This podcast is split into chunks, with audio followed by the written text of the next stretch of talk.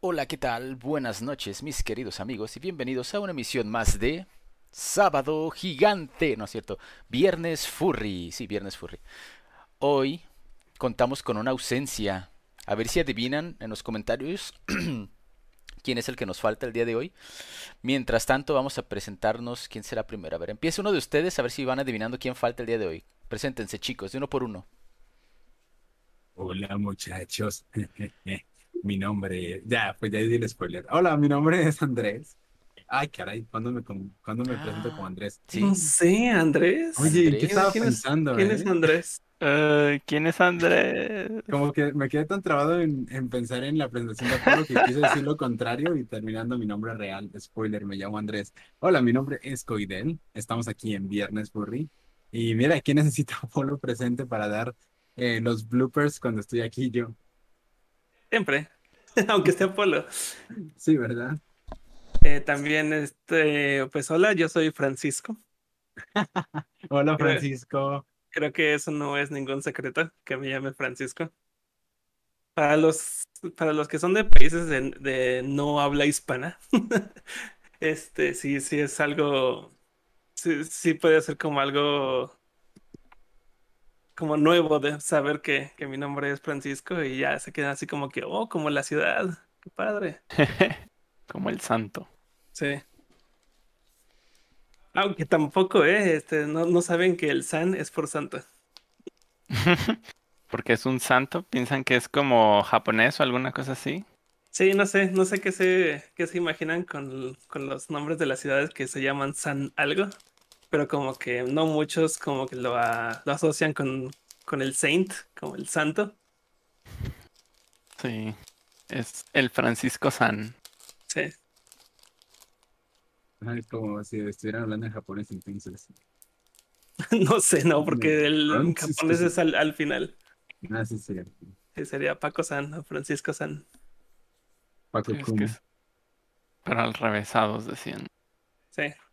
Bueno, entonces también aquí está. Aquí estoy más bien. Josué. Ya nos pusimos bien formales. Sí, ya que ya no somos. Hoy no es, hoy es viernes Normi. Entonces, este, tenemos a todo el equipo aquí, Andrés, Francisco y Josué. Y ay, Falta Ronnie, José. ¿cómo se llama? José. Se llama José. Sí, Es como, es Pepe. Pepe. Sí. Y Pepe de- en los controles. Pepe Perro. Ronnie. Es Pepe Ronnie. Pepe Perro.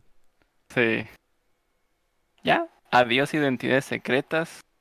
Ya nada más. hablar de fútbol y de Va- se Vamos, ajá, vamos a hablar de, de fútbol, de la política, de este, este fin de semana, la No, selección. ya, ya Y se nos clima.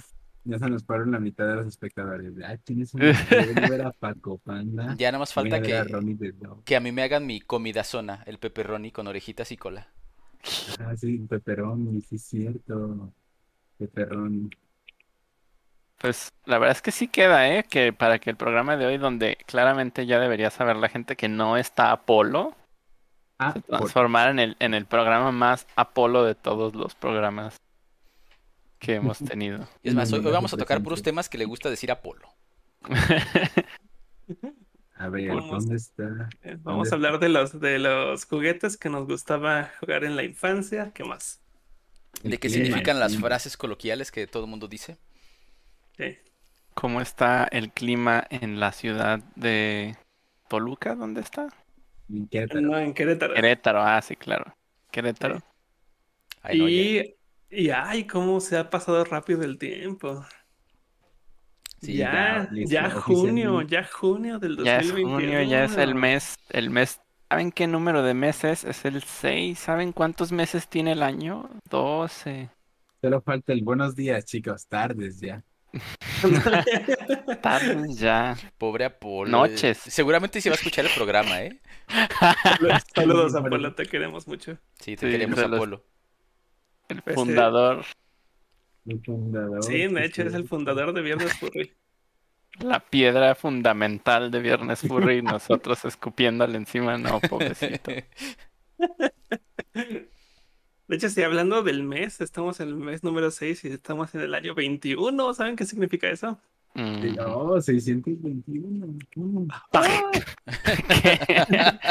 No lo hubiera Estamos- pensado, ¿eh? Estamos justamente en la regla, o sea, tenemos que tener seis horas de sueño, dos comidas al día y, y, un y una, una ducha diaria. Acuérdense de eso, la, la regla.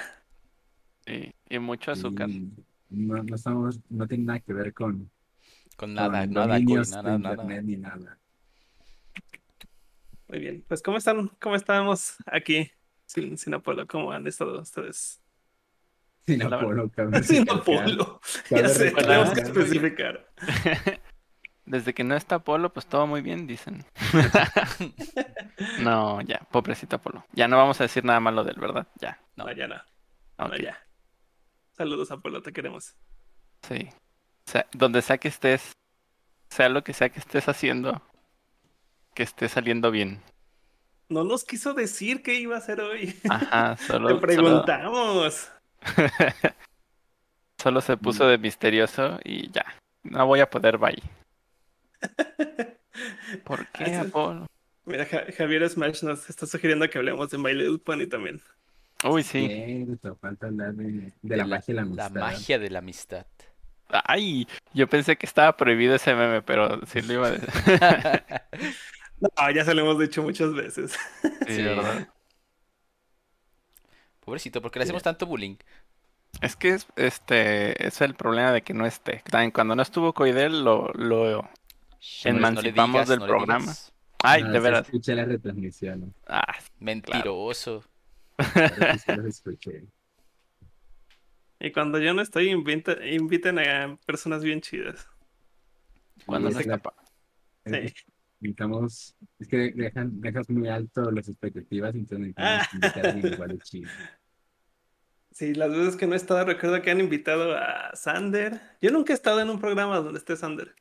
También han invitado a, a este Kazoo. Ha habido muchos programas donde está Kazoo. Eh, pero ya de hace antaño, pues. Sí, hace mil años. Cuando existía años. También alguna vez tuvieron a Milko. Según ese programa estuvo bien chido. No lo escuché, perdónenme. Eh, el que sí escuché, que sí estuvo bien padre, que yo no estuve, fue donde invitaron a este Nino, al de Ah, Furry Trash. A Lucar, Sí. Sí, Dicen que nos falta Wolfhog. Sí, de veras, no hemos invitado a, a, Wolfhog. Sí, nos falta. Sí, Hoy- en hoy- uno de estos Sí. Hoy lo hubiéramos puesto en lugar de, de de Apolo. Apolo. Sí, pero pues es que, este, de hecho, hace, hace unas pocas horas nos enteramos que no iba a estar Apolo. No Básicamente tiempo. nos dejó. Nos dejó pero- por quien sea que esté ahorita con una cola. Lo que sea que esté haciendo ahorita es- debe ser más importante que nosotros. Sí. Para algo que solo sucede una vez cada 15 días, yo creo que sí. Sí. Pero pues, quién sabe. Tal vez es algo grave, ¿no? Así como que a lo mejor él se puso así de jeje, es que tengo algo que hacer y en realidad es que, es que tengo que llevar a alguien al hospital o alguna cosa así, ¿no? Y nos saca burlándonos de él. Ándale. No, esperemos que no. Espero que sea algo chido. Y bueno, Está ¿qué les parece si hoy empezamos mandando algunos saluditos a la gente? Que hay por ahí está alguien que pide a gritos un saludo de Coidel. A ver, deja ver. ¿Quién será? Se llama Jonita Monchávez. Así que si puedes, Bonita mándale un saludo. Mon Chávez, pues muchísimas gracias por solicitar un saludo de parte mía, eh, también a parte de todo el club, que ahí saludo. Así que pues, gracias por estar aquí con nosotros. Ah, saludos a Lucario Moreno Sainz, antes de que se nos olvide, siempre es el primero este hombre. Sí, porque sí, creo que ya tiene ahí como su copy-paste preparado. De hecho, es como ya algo psicológico, ¿no? Apenas voy, voy a decir, voy a mandar saludos y como que me viene a la mente su nombre instantáneamente. Sin siquiera ver el chat, ya estoy pensando en él cada, cada vez que vamos a mandar saludos. Lucario Moreno Sainz. Mira, también le están mandando bendiciones. Jonita Monchávez le manda bendiciones a todo mundo. También Bolillo, que tiene un nombre muy, muy delicioso. eh, me manda saludos desde México. Uh, México. uh, Qué padre, y quiero visitar a México. uh, México. Esto es México, pero no en México. uh. Es que es parte de la canción de México, uy, querido. Para que no Eso. falten. Es la nueva versión. Sí, hay que, se tiene que grabar. Lucario, ya para, por favor. Ah, pues sí, ya lo vi. ya para, por favor. Ya para, por favor. No, ¿por qué nos dañas? Dice. Elias Gamer, eh, o Gamer, creo que es Gamer, ¿verdad? Elias Gamer dice, salúdame. Ah, Por favor, los amos la razón de usar los viernes un Fursuit. Wow. Cielo. ¿Nos escuchas en Fursuit? Ajá. Ay, creo que, creo que muy pocas veces, solamente cuando vamos a estar en video, eh, sí tenemos un Fursuit mientras estamos grabando esto. Sí, tenemos.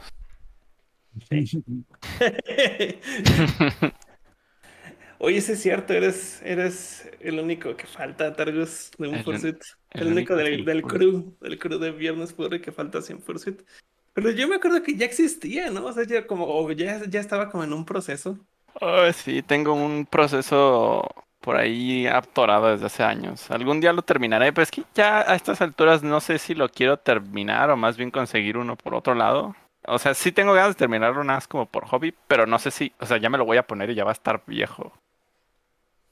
Sí, Ah, ¿verdad? Ese, ese Will Espuma ya tiene Sí. sus años. Como Pues el sí, sí me acuerdo cuando lo estabas haciendo. Ay, bueno, sí, el de Ronnie también le faltan unos, unos cuantos ajustes también. Sí, Pero le bueno. hace falta agarrarse, que nos agarremos una comisión de Templa Creations. No, los de Templa son carísimos. Por eso digo, A ver, entonces déjenme hacer una ola de saludos antes de que se nos pase el tiempo aquí. A ver, saludos a Ru- el ruso, a Koiden CF, a Bolillo, a Blue Firex, a Mashers Art, a Guillermina, que siempre está por aquí, hola Guillermina, a Reisi Panda, a Raciel Matsumoto, a... ¿Quién más está por aquí? Body, a Rightwell, que dice... Hola, les mando saludos. ¿Conocen a? No sé quién es. Y hay por más pandas. Por ahí, por ahí escuché un panda. Sí, Creo también a. Arfil 14, el que le encanta a la Virgen en esta, ¿cómo es? La Rosa de Guadalupe, perdón. Un día nos de- no vio Viernes Fury por estar viendo la, la Rosa de Guadalupe. Me ofendió muchísimo. Muy mal. O sea, creo que la Rosa de Guadalupe la puedes ver cualquier día. Bueno, también Viernes Furry, ¿verdad? Sí. Puedes escuchar Viernes Furry. puedes interactuar en vivo cualquier día. Sí, es Sí. como, puede ser un comercial. Eso pudo haber sido un muy buen comercial, pero creo que nos faltó prepararlo. Sí. Pues a partir de ahora también, Viernes Furry está disponible todos los días a través de nuestros canales de... Y ahí los empezamos a nombrar, nunca sabemos cuáles son. No, Apolo se lo sabe de memoria. Apolo Mira, es el mira. community manager, así es que... Sí hace falta follow. Ajá, Es, ahí- es en Spotify, en Apple, Apple Podcast, en Google Podcast y en hay otro más. Que si alguien, YouTube. alguien, alguien, ah, sí, YouTube, obviamente. Si alguien nos escucha de ese otro más, por favor, mándenos mensaje y díganos, hey, yo soy su escucha de, de la plataforma que no es Apple Podcast, ni Google Podcast, ni Spotify, ni YouTube. Si alguien nos escucha del más allá, Sí. por favor manifiéstese. Por favor. Yo soy muy malo para, o, o sea, creo que nunca participo en directos. Soy muy malo para participar en directos. Siempre cuando por fines eh, veo que puedo ver el directo en vivo de algo que, que me gusta, este, simplemente lo dejo ahí y es como que, ah, qué ganas de pausarlo porque en este momento tengo que hacer otra cosa o tengo que eh, concentrarme en algo más y jamás me aparezco en el chat. Y Entonces soy, soy muy malo para los directos.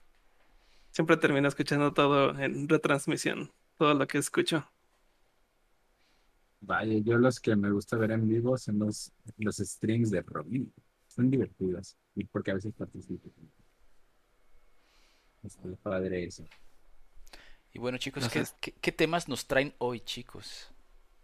Primero Ah. que nada, yo quiero A traer, ver, traer un tema a la mesa muy importante. Bueno, pues nada, principalmente a- agradecer a todas las personas que de una u otra forma ayudaron el Kickstarter de Paco. Creo que estuvo padricísimo. Que vi que muchos eh, estuvieron comentando, estuvieron compartiéndolo con sus amigos, estuvieron apoyándolo incluso, compraron eh, uno de los tiers.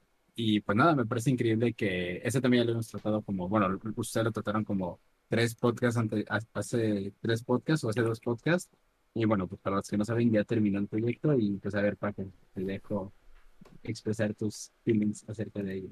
Órale, yo ni siquiera estaba preparado de hablar Así es de... más auténtico, así Sí, es más ya, ya. auténtico. ¿sabes, ¿sabes qué aplicaste? No, no me acuerdo qué pasó una vez en Confuror que aventamos básicamente a, a alguien al escenario porque hubo una confusión ahí, él no estaba preparado y lo echamos ahí, y tuvo que hablar no sé qué, unas disculpas, algo así. Este, pobre, Pobre Cazul. Ah, sí es cierto. Sí es cierto, eso fue en 2018, ¿verdad? Sí, no, re- yo ni siquiera, o sea, me enteré muy tarde hasta que ya está allá arriba. Es como de, ah, mira, este decidió subir a explicar no, no sé qué, como de que no estuvo a tiempo o alguna cosa así. Pero resulta que alguien le dijo como de, oye, haz esto. Y yo no supe qué, sí. qué onda, sí se me hizo, sí se me hizo mal, pero pues ya después lo, lo hablé con él. Sí, fue una historia medio rara. Alguien le dijo, haz esto es lo correcto que hacer. Y pues que estoy asustado creyendo que en esa persona, pues fue y se disculpó. Entonces, ¿por qué te disculpaste? No había nada que disculpar. Ah, es que esa persona me dijo. Sí, lo bueno es que lo hizo y ya creo que todo se, se arregló. Pero bueno, no, no interrumpamos a Paco, ya que ya lo aventaste al foro. Este, a ver, Paco, dinos cómo te fue en esta situación. de- Sí, qué, qué bueno que no es un escenario de verdad, porque sí tengo como ese cierto pánico escénico, especialmente cuando no estoy en Fursuit. En Fursuit como que es algo bien diferente. Saludas, Este- muestras las patitas y ya todos. Ah, y se les olvida que estaba también. Sí, sí, pues es que es actuar como un personaje, ¿no? Pero uno actuar como humano es como actuar como, como se supondría que es uno mismo. Y, y sí, siempre me pongo todo, todo rojo y empiezo a sudar, mis manos sudan un buen, nunca sudo de las manos más que cuando estoy arriba de un escenario y de pronto eh, los micrófonos se llenan de sudor y no es muy agradable. Eh, no, pero esta vez no estoy en un escenario, entonces todo bien. Sí, estuvo bien, estuvo bien padre todo lo de la campaña de Kickstarter. La verdad es que eh, eh, quedó, o sea, no me imaginé, no me imaginé en verdad todo, todo el apoyo, o sea, la cantidad de apoyo que iba a obtener este proyecto, este proyecto de Arte y Viro, que es un cómic que empecé desde hace muchos años. En mi mente lo tenía ya desde como por pues lo empecé a, idear en 2008, en 2010 empecé a hacer como esa historia en mi cabeza. eh, y en 2014 fue que me decidí a empezar a subir el cómic a internet. Y pues esta historia significa pues muchísimo para mí. Es, es como semi-autobiográfica. Eh, me gustó mucho como, como poner varias, varias anécdotas, varias experiencias que tuve en mi vida y que me marcaron demasiado como para ir aprendiendo sobre qué exactamente es la, es la amistad, qué exactamente es estar, eh, es ese, ese, ese sentimiento de querer estar solo, pero al mismo tiempo darte cuenta que hay mucha gente que, que está a tu lado, que te está acompañando y que sin ellos, eh, pues, pues eh, todo sería demasiado diferente, que realmente tene- tenemos que darnos cuenta de las personas con las que nos rodeamos y las personas que nos quieren demasiado, como para sal- salir adelante y como que dejar de, de tener miedos por, por anécdotas que nos ocurrieron eh, en el pasado. Y, de eso trata el cómic. Entonces es un, es una historia que, que significa demasiado para mí eh, que al principio no sabía, no estaba seguro si a la gente le iba a gustar, pero pues de todos modos lo quería compartir. Eh, resultó que sí, a demasiadas personas les gustó, a más de las que me imaginé. Y cuando me decidí a sacar este, esta campaña de Kickstarter para, para que no nada más quede este proyecto en internet, sino que además sea un libro físico, eh, pues me sorprendió demasiado al saber que tantísimas personas lo querían, o incluso había personas que no conocían el cómic, no conocían este proyecto, pero decían, ah, pero sí, sí te conozco a ti como artista y sé que, sé que lo que me ofrezcas va a estar bien y ten mi dinero. No, pues la verdad es que estuvo, estuvo muy, muy padre. Eh, sí, fue toda una experiencia. Todo este mes fue larguísimo para mí. A lo mejor este, Apple hubiera dicho, uy, el mes se pasó volando, pero para mí fue al revés. Para mí fue, fue un mes demasiado largo. Fue como, como cuando eres niño y empieza diciembre y estás Oh, esperando. Navidad. Algo así fue para mí. Fue como que, wow, apenas estamos a 16 de mayo. Yo pensé que ya estábamos como a finales, como que sentía que ya había durado demasiado el mes. Pues porque estaba esperando como que ya con, con el momento en que terminara esta, esta campaña, como para saber cuál fue como el resultado final, ¿no? Y, pues no, el resultado final fue eh, mucho más de lo que me esperé, fue en verdad sorprendente. Eh, y pues algo que también me gustaría compartir es que pues eh, espero que esto sea como, como inspirador, como que sea un ejemplo de que de que cualquier proyecto que ustedes tengan en mente, pues sáquenlo adelante sin importar, o sea, no sobrepiensen muchos si eh, el proyecto que ustedes tienen en la cabeza se parece a algún otro o si, eh, o a la gente puede que no le guste. Pues la verdad es que tú mismo te puedes sorprender y si, y si la gente, te- y si a muy poca gente le gusta, pues ¿Qué más da? Al final de cuentas, eh, solamente estamos aquí una vez en la vida y tenemos que sacar nuestros proyectos que no queden solamente en nuestra mente. Y si se quieren aventar a, además a imprimirlo en un libro o hacer algo todavía más grande que se necesite un financiamiento pues mucho mayor del que uno podría tener. Ahorita, hoy en día existen muchísimas plataformas, muchísimas maneras, no nada más plataformas, muchísimas maneras para que todo es- este tipo de cosas se hagan realidad sin tener que estar esperando editoriales, sin tener que estar es- esperando productores, sin tener que estar esperando becas del gobierno o becas de no sé qué. O sea, uno mismo ahorita ya puede como ir, lanzarse y, y que la gente lo apoye. No nada más está Kickstarter, también está este, ¿cómo se llama? Está Indie, Indie- Gogo. Indiegogo, está GoFundMe, que creo que Go- GoFundMe se volvió Kickstarter. no, no, no, no, Ah, GoFundMe, no, no, el que se volvió Kins- Kickstarter fue Fondeadora. Fondeadora, Es Sí, cierto. Fondeadora GoFundMe se convirtió en, sí. Sí, el GoFundMe es como, como cuando, más bien como cuando uno necesita dinero, pero por algún caso como urgente, ¿no? Como, por O ejemplo, para, o para, eh, o incluso para, más bien es una idea también es válido, pero entonces tener una Sí. explicación. sí, así como que se te rompió la pata, necesitas ir al hospital y no tienes dinero para pagarlo, pues en GoFundMe la gente te puede ayudar.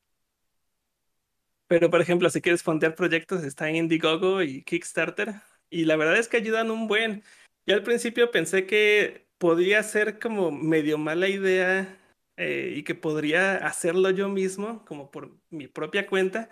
Como alguna vez ya había fondeado un libro anterior que ya había sacado, un libro chiquitito que se llamaba Greatest Hits, que era como una compilación de, de mis mejores trabajos de 2014-2018.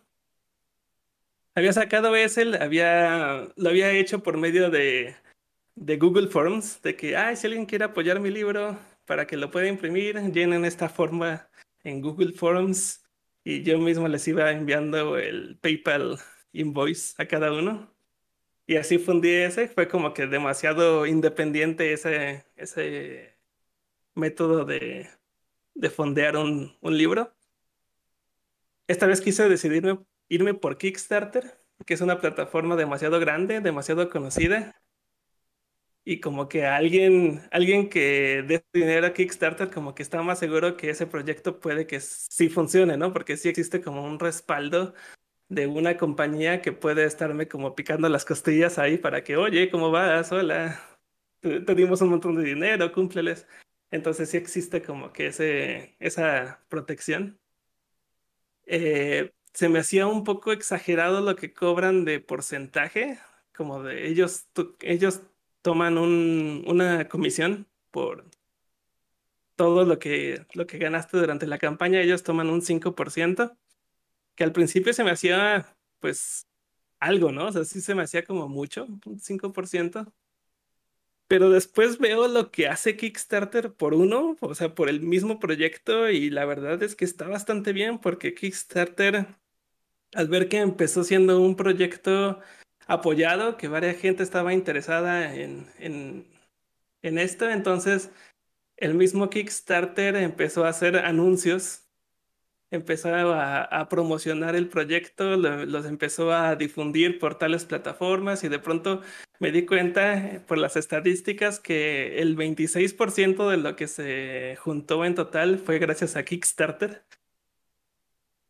Y ya el, el otro, el resto del 74% sí fue eh, completamente por, por promoción mía, de que lo compartí en mis redes, en Twitter, por Affinity, DeviantArt, Telegram. Entonces, la verdad es que Kickstarter sí también ayuda muchísimo, sí es una plataforma demasiado útil, porque ellos mismos como que te hacen promoción. Y también algo lindo que yo no conocía hasta hacer este Kickstarter fue la comunidad que existe dentro, con todos los que están haciendo proyectos. Como que nadie se ve como competencia, es más, todos somos como, como una unidad y se van buscando esos proyectos que, se, que sean como similares, que tengan como el mismo tipo de público meta, eh, como libros de ilustraciones, como libros para niños o libros de historietas con, con animales. Eh, y de pronto eh, me contactaban o yo los contactaba para que nos hiciéramos publicidad mutua y una vez que nos hacíamos publicidad de que posteábamos recomendando tal otro proyecto de que, por ejemplo, ah, si te gusta, si te gusta Artiviro, eh, tal vez te guste Forest Folks. Y, y, de pronto ellos me anunciaban y en el momento en que me anunciaban yo me daba cuenta de que existían más patrocinadores de mi parte. Era como que, oye, esto, esto funciona bastante bien y está como bastante lindo, ¿no? Como que no necesitamos como, como estar ahí.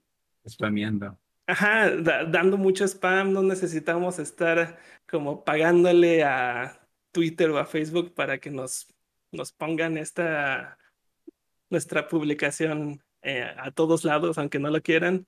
Como que no, como que este tipo de promoción se da como de forma natural, tanto por la misma plataforma como por la misma comunidad dentro de la plataforma, y eso se me hizo algo, algo muy, muy padre. Y pues de lo juntado, la verdad es que yo nunca vi este, esta campaña como un negocio. Eh, yo quería que en verdad existiera el libro, sin importar qué, o sea, sin importar que al final yo tuviera que estar poniendo un poco de mi parte. Eh, me sorprendió mucho lo que, lo que llegó a juntar y entonces cada vez que iba, que iba viendo que subía el número, pues iba aumentando la calidad del libro, o sea que Ahora, en, en vez de solo 64 páginas, van a ser 72 páginas. El material del libro va a estar mucho mejor. La calidad del, de la, del empastado va a estar también muchísimo mejor. Va a tener su. ¿Cómo, cómo dijimos que se llamaba? El cover dust. ah, ya. Eh. Guardapolvo. sobrecubierta, sí. Guardapolvo o sobrecubierta también va a tener una y va a tener como una impresión como satinada en algunas partes. Es más que va, a terminar siendo un libro muy, muy bonito. Eh, sí le estoy invirtiendo todavía más al libro de lo que pensé. Eh, va a haber dos ediciones, el de español e inglés. Y, y pues haciendo números, realmente eh, la ganancia que al final me quedo yo es muy, muy mínima. O sea, creo que es como el más del 90% de lo contado realmente lo voy a invertir. Entonces no, no, no me estoy volviendo rico con esto. Realmente, entre más contaba mi dinero en la campaña, más estaba planeando invertirlo. Y entonces, pues así, así va.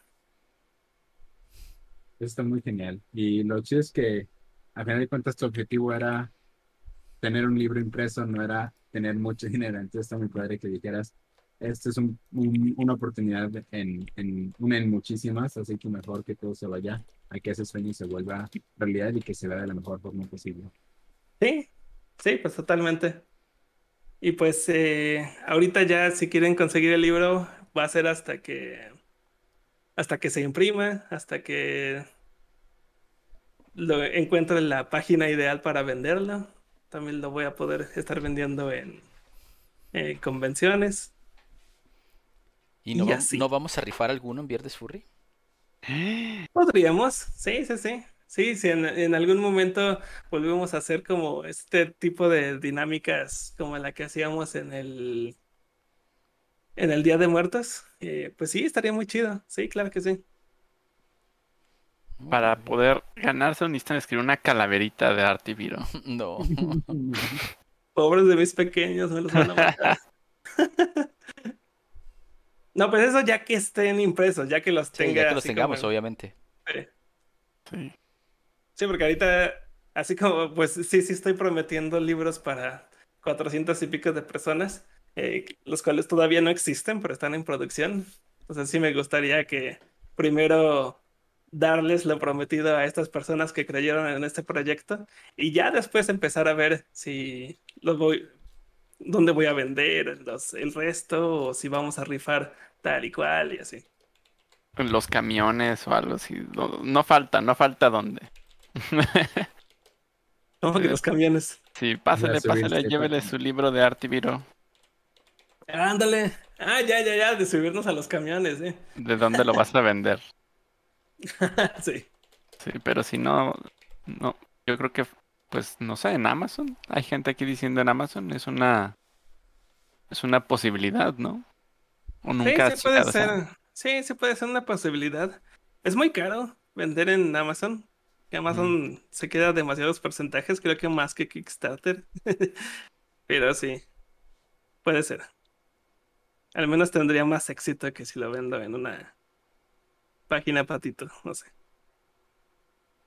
Pero sí, de que existen maneras, existen mineras, y eso es lo bueno.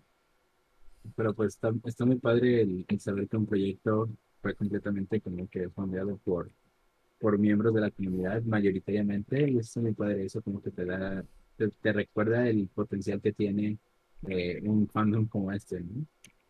Sí, sí, de hecho. Te, también por qué existen tantos eventos, por qué existe tanto interés en, en la comunidad por parte de la misma gente de la comunidad. Sí, totalmente. Sí, sí, sí fue como un apoyo demasiado impresionante que en verdad no me esperaba. Eh, yo cuando puse los, los stretch goals, o sea, como las metas de que si juntamos tanto voy a imprimir eh, ahora también la edición en español. La verdad es que para mí eso ya era como demasiado, como un sueño guajiro. De que, ay, bueno, ojalá, ojalá sí pudiera imprimir la versión en español, pero pues sí, ya es demasiado lo que tendría que pedir.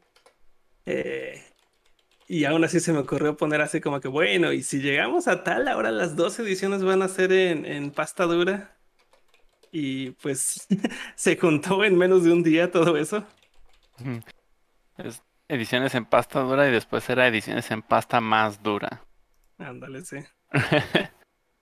Como cuando te quieren vender pastel de tres leches y luego pastel de cuatro leches también. Ándale, sí.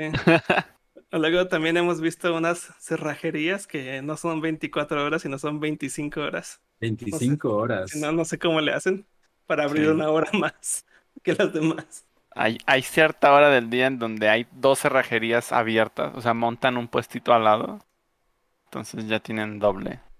Ah, mira. Tan... Mientras uno no ha cerrado, el otro ya abrió. Sí, así Pues- funcionan las cerrajerías 25 horas. Pues en sí, igual algo que me parece muy padre es eso que tú decías, que igual podemos, podemos incentivar a las personas de que si tienen un proyecto sepan que es posible encontrar un target demográfico que pueda fondearlos, que pueda am, apoyarlos a que existe el proyecto y que si este fue posible, nada limita que el- tu proyecto no pueda ser posible. Sí, claro, totalmente. La verdad es que sí me gustaría estar viendo más proyectos de este tipo, no nada más libros, sino en verdad lo que a ustedes se les ocurra, lo que siempre han soñado eh, hacer, pero que no lo pueden hacer por falta de dinero. Entonces, si están dentro de esta comunidad, o bueno, en internet en general, la verdad es que existen demasiadas personas, no nada más en, en su país, sino en todo el mundo, que, que les puede parecer interesante su proyecto y pueden creer en ustedes. Y entonces es, hoy en día ya es muy, muy fácil hacer este tipo de cosas. Como decía, pues hace como unos 20 años, si uno quería publicar un libro, era muy difícil en, de forma independiente, tenías que, que buscar alguna editorial y las editoriales además terminaban como que cambiándote tu libro como porque ellos pensaban, según sus estudios, que a tal mercado meta les interesaría más si tu libro fuera así y así. Mm, el manoseo editorial. Sí, sí, de hecho, hace, pues cu- casi cuando había entrado al fandom, recuerdo que haber visto un libro, un libro que sí estaba eh, editado pues por una editorial, un- un- una novela gráfica, no recuerdo el nombre. Luna de Pero- Pluto. Ah, ándale. No, novela gráfica. Ah, ok, sí. Que era como de los, como de los aztecas y tenían este, animales antropomorfos, pero, Ah, pero además como que también convivían con, con humanos. ah, Es- Estaba padre el plot, estaba muy sangrienta la historia, eh, pero el final se sintió como muy apurado y muy raro, como, como que no sucedió lo que tenía que suceder. Y ya después en, en la carta del autor en ese mismo libro, en el tercer libro, que es donde concluye su historia, sí dice algo así como que la editorial le tuvo que hacer cambios a su historia, que él no estuvo de acuerdo y después como que hubo un- una meta demasiado rápida para que terminara el libro y lo tuvo que apurar. Y entonces ahí como que, ay, chale, pudo haber quedado como mejor, ¿no? O sea, me hubiera gustado más saber cómo quedó en la mente del, del, del artista, del autor. Pero pues eh, yo creo que la editorial no nada más le hizo correcciones, sino además le puso como un deadline de que en esta fecha lo tienes que acabar. Y, ahí es donde algunas cosas se pueden como arruinar. sí. Sí, pues cuando hay intereses de por medio, luego no tienes, pues eso, esa libertad creativa que tienes tú al, al ser tu propio editor y todo. Sí es mucho trabajo. Y que de todas maneras te puedes conseguir un editor. O sea, si tu libro fuera... Yo pienso que a pesar de que es un cómic, puede tenerlo, pero si fuera texto, hay editores que trabajan de forma independiente, no, no son editores, digamos, como, como de industria, que van a, que van a buscar eh, señalar o cambiar puntos con un objetivo, pues a lo mejor en un encuadre de, de las políticas de una editorial, sino simplemente para ayudarte a, a revisar el texto y, que sea entendible. Y pues tienen sus, sus precios individuales. Yo una vez coticé uno, era un conocido. eh, no, sí era costoso, pero no, no era, no me parecía realmente caro, considerando que era un trabajo independiente. Y pues sí era interesante, pues es como parte de los gastos de producción de, de un proyecto así. Sí, sí, eh, porque sí, pues me he dado cuenta que la edición realmente toma bastante tiempo, sí es, eh, sí es además muy complicada, pero es algo que pues personalmente yo ya tengo experiencia, aprendí como encaminándome gracias a, la- a los comebooks de Confuror. Sí, Y se me hace como un proceso muy divertido, de todos modos, sí puede ser como un poco engorroso porque pues ya no tiene nada que ver con, con nuestro trabajo, o sea, no es, no es algo que un ilustrador o un artista realmente tenga que meter mano en. Eh, Es más como, como algo muy tipo diseño gráfico, pero que ah, al final de cuentas disfruto mucho hacer. Diseño Y- gráfico, pero divertido. El diseño gráfico es divertido. Y- No. Bueno, bueno, para ti no. sí. No para Coidel. Sino para que, pero sí, sí, sí es divertido. Solo, solo eso sí, con, eh, pues no, no me late tanto cuando de pronto llegan y, ay, dibujas muy bonito, me haces mi logo. Eso sí, ya no está tan chido, pero, pero sí, sí, a mí sí me gusta mucho eso de la edición de, de los libros. Sí, pues que también no hay forma de que tú... Bueno, sí hay forma, pero es tardado y es, es cansado. Todos los procesos consumen energía. Entonces, sí, aunque sí sentamos como de, sí, lo puedo hacer yo. O sea, es algo que te va a consumir. Y ya puedes pagar a alguien para que lo haga. Está- existen ahí en- para eso, están para eso. Tú, Sí. tú has pasado tanto tiempo frente a un texto, frente a un producto, que no, no eres capaz de ver los errores. O sea, si ya no, si no los viste desde todas esas horas que ya pasaste ahí, pues no los vas a ver. Tienen que pasar o más tiempo lejos de él para que te des cuenta o, o mejor encargas que alguien lo haga.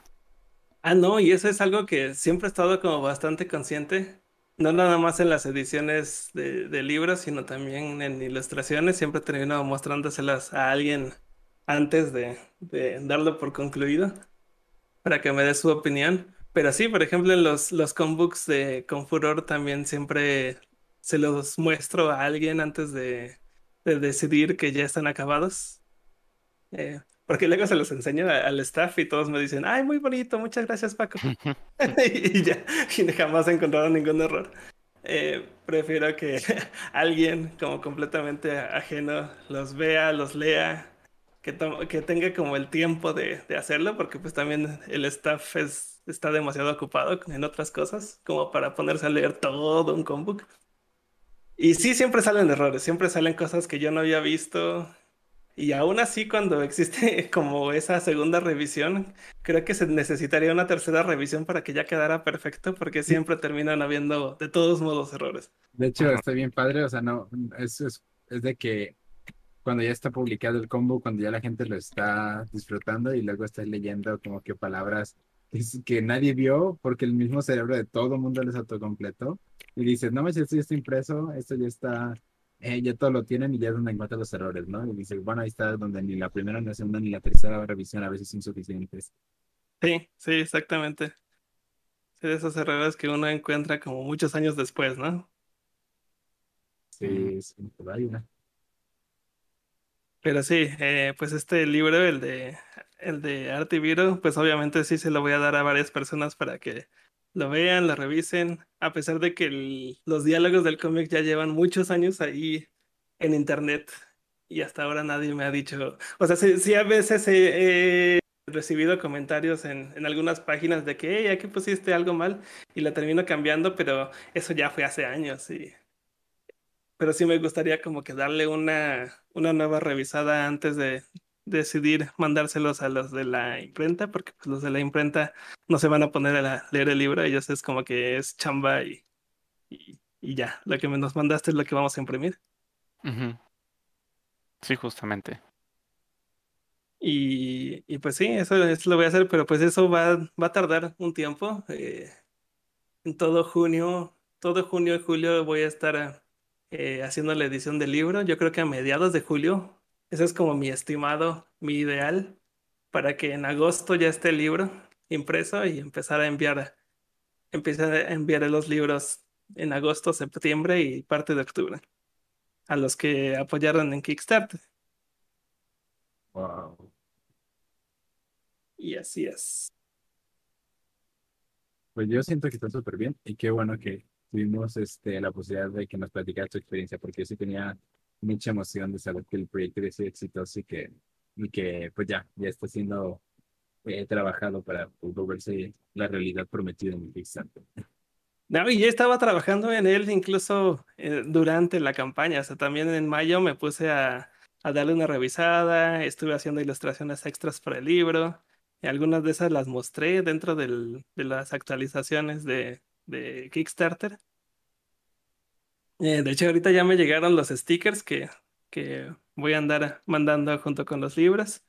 Yo creo que voy a tener que imprimir más porque porque pues imp- imprimí según los que yo, yo creía que, que iba a ser suficientes, porque no me imaginaba que en los últimos días la campaña iba todavía a tener como un nuevo, un nuevo despegue. Así como las olas del COVID. Ándale. No, ¿cuál?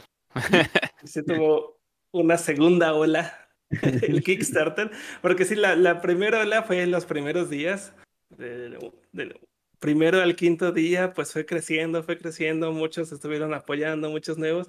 Ya después de ahí hasta casi al final todo estuvo como muy, muy plano. Si lo viéramos como en una gráfica, eh, serían como que eh, apenas y, y avanzaban por arriba los puntitos. Y ya después los últimos tres días, que fue el 31 de mayo, 1 y 2 de junio, eh, se vol- volvió a dar un, un despegue la campaña. Y entonces, este, pues me van a hacer falta stickers. Pues Yo no me quejo, yo no me quejo, puedo imprimir más. Y ya. Sí, y además este es lo más lo más sencillo que podrías como conseguir extras, ¿no? Sí, que, Sí, de hecho. pues sí está, está muy bien. Creo que es en cierta manera como un ejemplo a seguir. eh, que hayas podido ensamblar el proyecto así, y sí es una muy buena recomendación que nadie lo mm, o sea, si tienen un- una idea en su cabeza y, y han soñado con, con llevar a cabo algo así, pues está, está ahí el camino, ¿no? Como de, pues puedes empezar en, en un cómic en línea, puede ser algo que, que sea casual, que sea gratuito y ya en una de esas, pues no te impide nadie, aunque sea un cómic que ya estuviera publicado, que lo volvieras un- una publicación física y pues siempre va a haber quien lo pueda apoyar. Sí, exactamente, porque pues sí, el cómic siempre ha estado ahí gratis. eh, todavía sigue estando gratis. Si ustedes quieren leer el cómic, está en Artviro, art- artvirocomic.com. Está en español, está en inglés, está en varios idiomas. eh, y ahí va a estar, seguir estando gratis. Y entonces, eh, si- si es- pero la publicación física ya es como un extra, como que si además lo quieren tener como en sus manos, quieren leerlo. eh, pues como tal cual como un libro y después tenerlo en su, en su librero junto con su, su colección de, de más cómics, eh, pues ahí está disponible. Y si, y si no, y si nada más quieren leer una bonita historia y ahí se acabó, pues está, está en internet. Está en internet para consultarse cuando, cuando ustedes quieran. Sí, de hecho, eso creo que es lo que, lo que más me sorprendió, porque muchas personas eh, a veces creen que porque el contenido ya está público, no, no tiene ya uso o futuro, y es como que no. Eh, hay gente que, que le gusta y, y, y prefiere tener un CD de, una, can- de un grupo musical a escucharlo en Spotify. Ah, eh, sí, así, así soy yo. Sí, o sea, de hecho siempre, siempre ha sido así de que me encanta un álbum que estoy escuchando en Spotify, deja voy y lo compro. Exacto, entonces ahí está otro ejemplo de que sí se puede, solo es necesario creer. Sí, sí, sí. Sí, espero que empezar a ver muchos más proyectos en Kickstarter pronto y que sea, y que sea por comunidad latina, porque sí he visto demasiados Kickstarters furries de, de, de cómics, especialmente de cómics. También he visto de, de música, de álbumes, de animaciones, eh, pero lo que más abundan son cómics, pero todos son de, de habla inglesa únicamente. El mío también está en, en inglés, aunque su idioma original es el español y pues está dis- disponible en, en los dos idiomas. He visto muy pocos cómics o material en Kickstarter eh, directamente de la comunidad furry eh, hispana. Eh, a mí me inspiró mucho el- el- los Kickstarters que hizo este Tiger Lion Mo- Moicana, que es de ahí de la Ciudad de México. Sí. Y pues, apar- aparte de que fue como inspiración, también fue como, como mi guía, mi guía para empezar este Kickstarter. Pues, Ah, Targus Robot, Ah, no, no te escuché lo que dijiste. ya está. A ver, que te pensé que ibas a decir guía espiritual. ¿Ya me escucho mejor o sigo Ya, escuchando ya, mal? ya, ya, ya te Ok. escuchas mejor. La guía espiritual. Pues Sí. casi, casi, sí fue, sí fue como mi, mi inspiración como para sacar un Kickstarter eh, y pues directamente de aquí de, de México. Eh, y pues sí, y cual- cualquier cosa, si alguien, alguno de ustedes se decide a sacar un proyecto así, eh, pues con muchísimo gusto a mí me, me gustaría contarles eh, mi experiencia, o sea, que me manden mensaje y poderles ayudar en cualquier cosa que ustedes tengan duda, que se atoren, porque sí ya me he estado como volviendo un poquito más experto en esto. También he estado como aprendiendo muchísimas cosas en la marcha. Eh, sí, sí, sí, son demasiadas cosas que he estado aprendiendo últimamente. Dice Ronnie que ya me voy a volver un experto en, en envíos. Cierto. Esa es la, es la que sigue, ¿no? El reto que sigue es administrar todo, todo lo de los envíos. Sí, que también existen compañías que como me estuvieron haciendo spam de eh, compañías eh, que querían ayudarme con el envío, pero, pero no, yo no tengo contemplado el gasto, ese gasto para, para las compañías extra y además no sé por qué me divierte mucho eso de los envíos. Sí, creo que me- gusta mucho ese, ese masoquismo. Sé que todo va a salir bien. Está bien padre.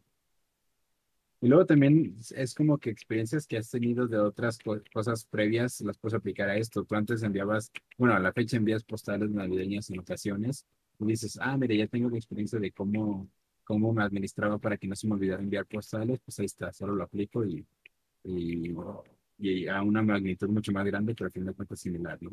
Todos estos Sí. que que enviar son mini postales. Sí, sí, sí, sí. Sí tengo ahí como mi, este, mi propia, ¿cómo se, cómo se puede llamar? Como, como logística. Que- logística. mi logística interna que tengo para, para enviar eh, cosas tan simples como son las postales de Navidad y pues que me gustaría aplicarlas también para, para administrar todos estos envíos de, de libros. Además, como que he tenido suerte que he encontrado a personas en las oficinas de correos que me han ayudado a asesorarme en todo esto. Y es muy raro porque yo me acuerdo que siempre las personas que trabajaban ahí en, en las oficinas de correos eran como muy malhumorados, muy malhumoradas todas. Como que harían su trabajo. Sí, sí, eh, que siempre hacía burla de que pensaba que hacían casting, así como que, ay, no, tú eres demasiado feliz, no puedes trabajar aquí. Ándale, tú estás amargado con la vida, bienvenido. Pero no, ahora como que, como que eso me ha salido al revés y, he encontrado a, gente eh, bastante buena onda en las oficinas de, de correos y que, y que me han eh, asesorado demasiado en muchas dudas que tenía. Está bien genial. Vaya, pues, pues. ¿Qué más? También eh, recientemente, hace como una semana, subí un, un- una imagen, un proyecto que me tardé demasiado tiempo en hacer. Creo que eso, eso también fue como demasiado significativo. Tal, tal vez no al nivel de, del cómic de Art y Viro, pero sí fue algo, algo con demasiado impacto emocional en mí. que fue el, aquel mapa del mundo, que no sé si, si, si lo llegaron a ver. Sí, Yo yo sí sí. lo vi. Sí, un mapa del mundo formado por, por furries, por furzonas.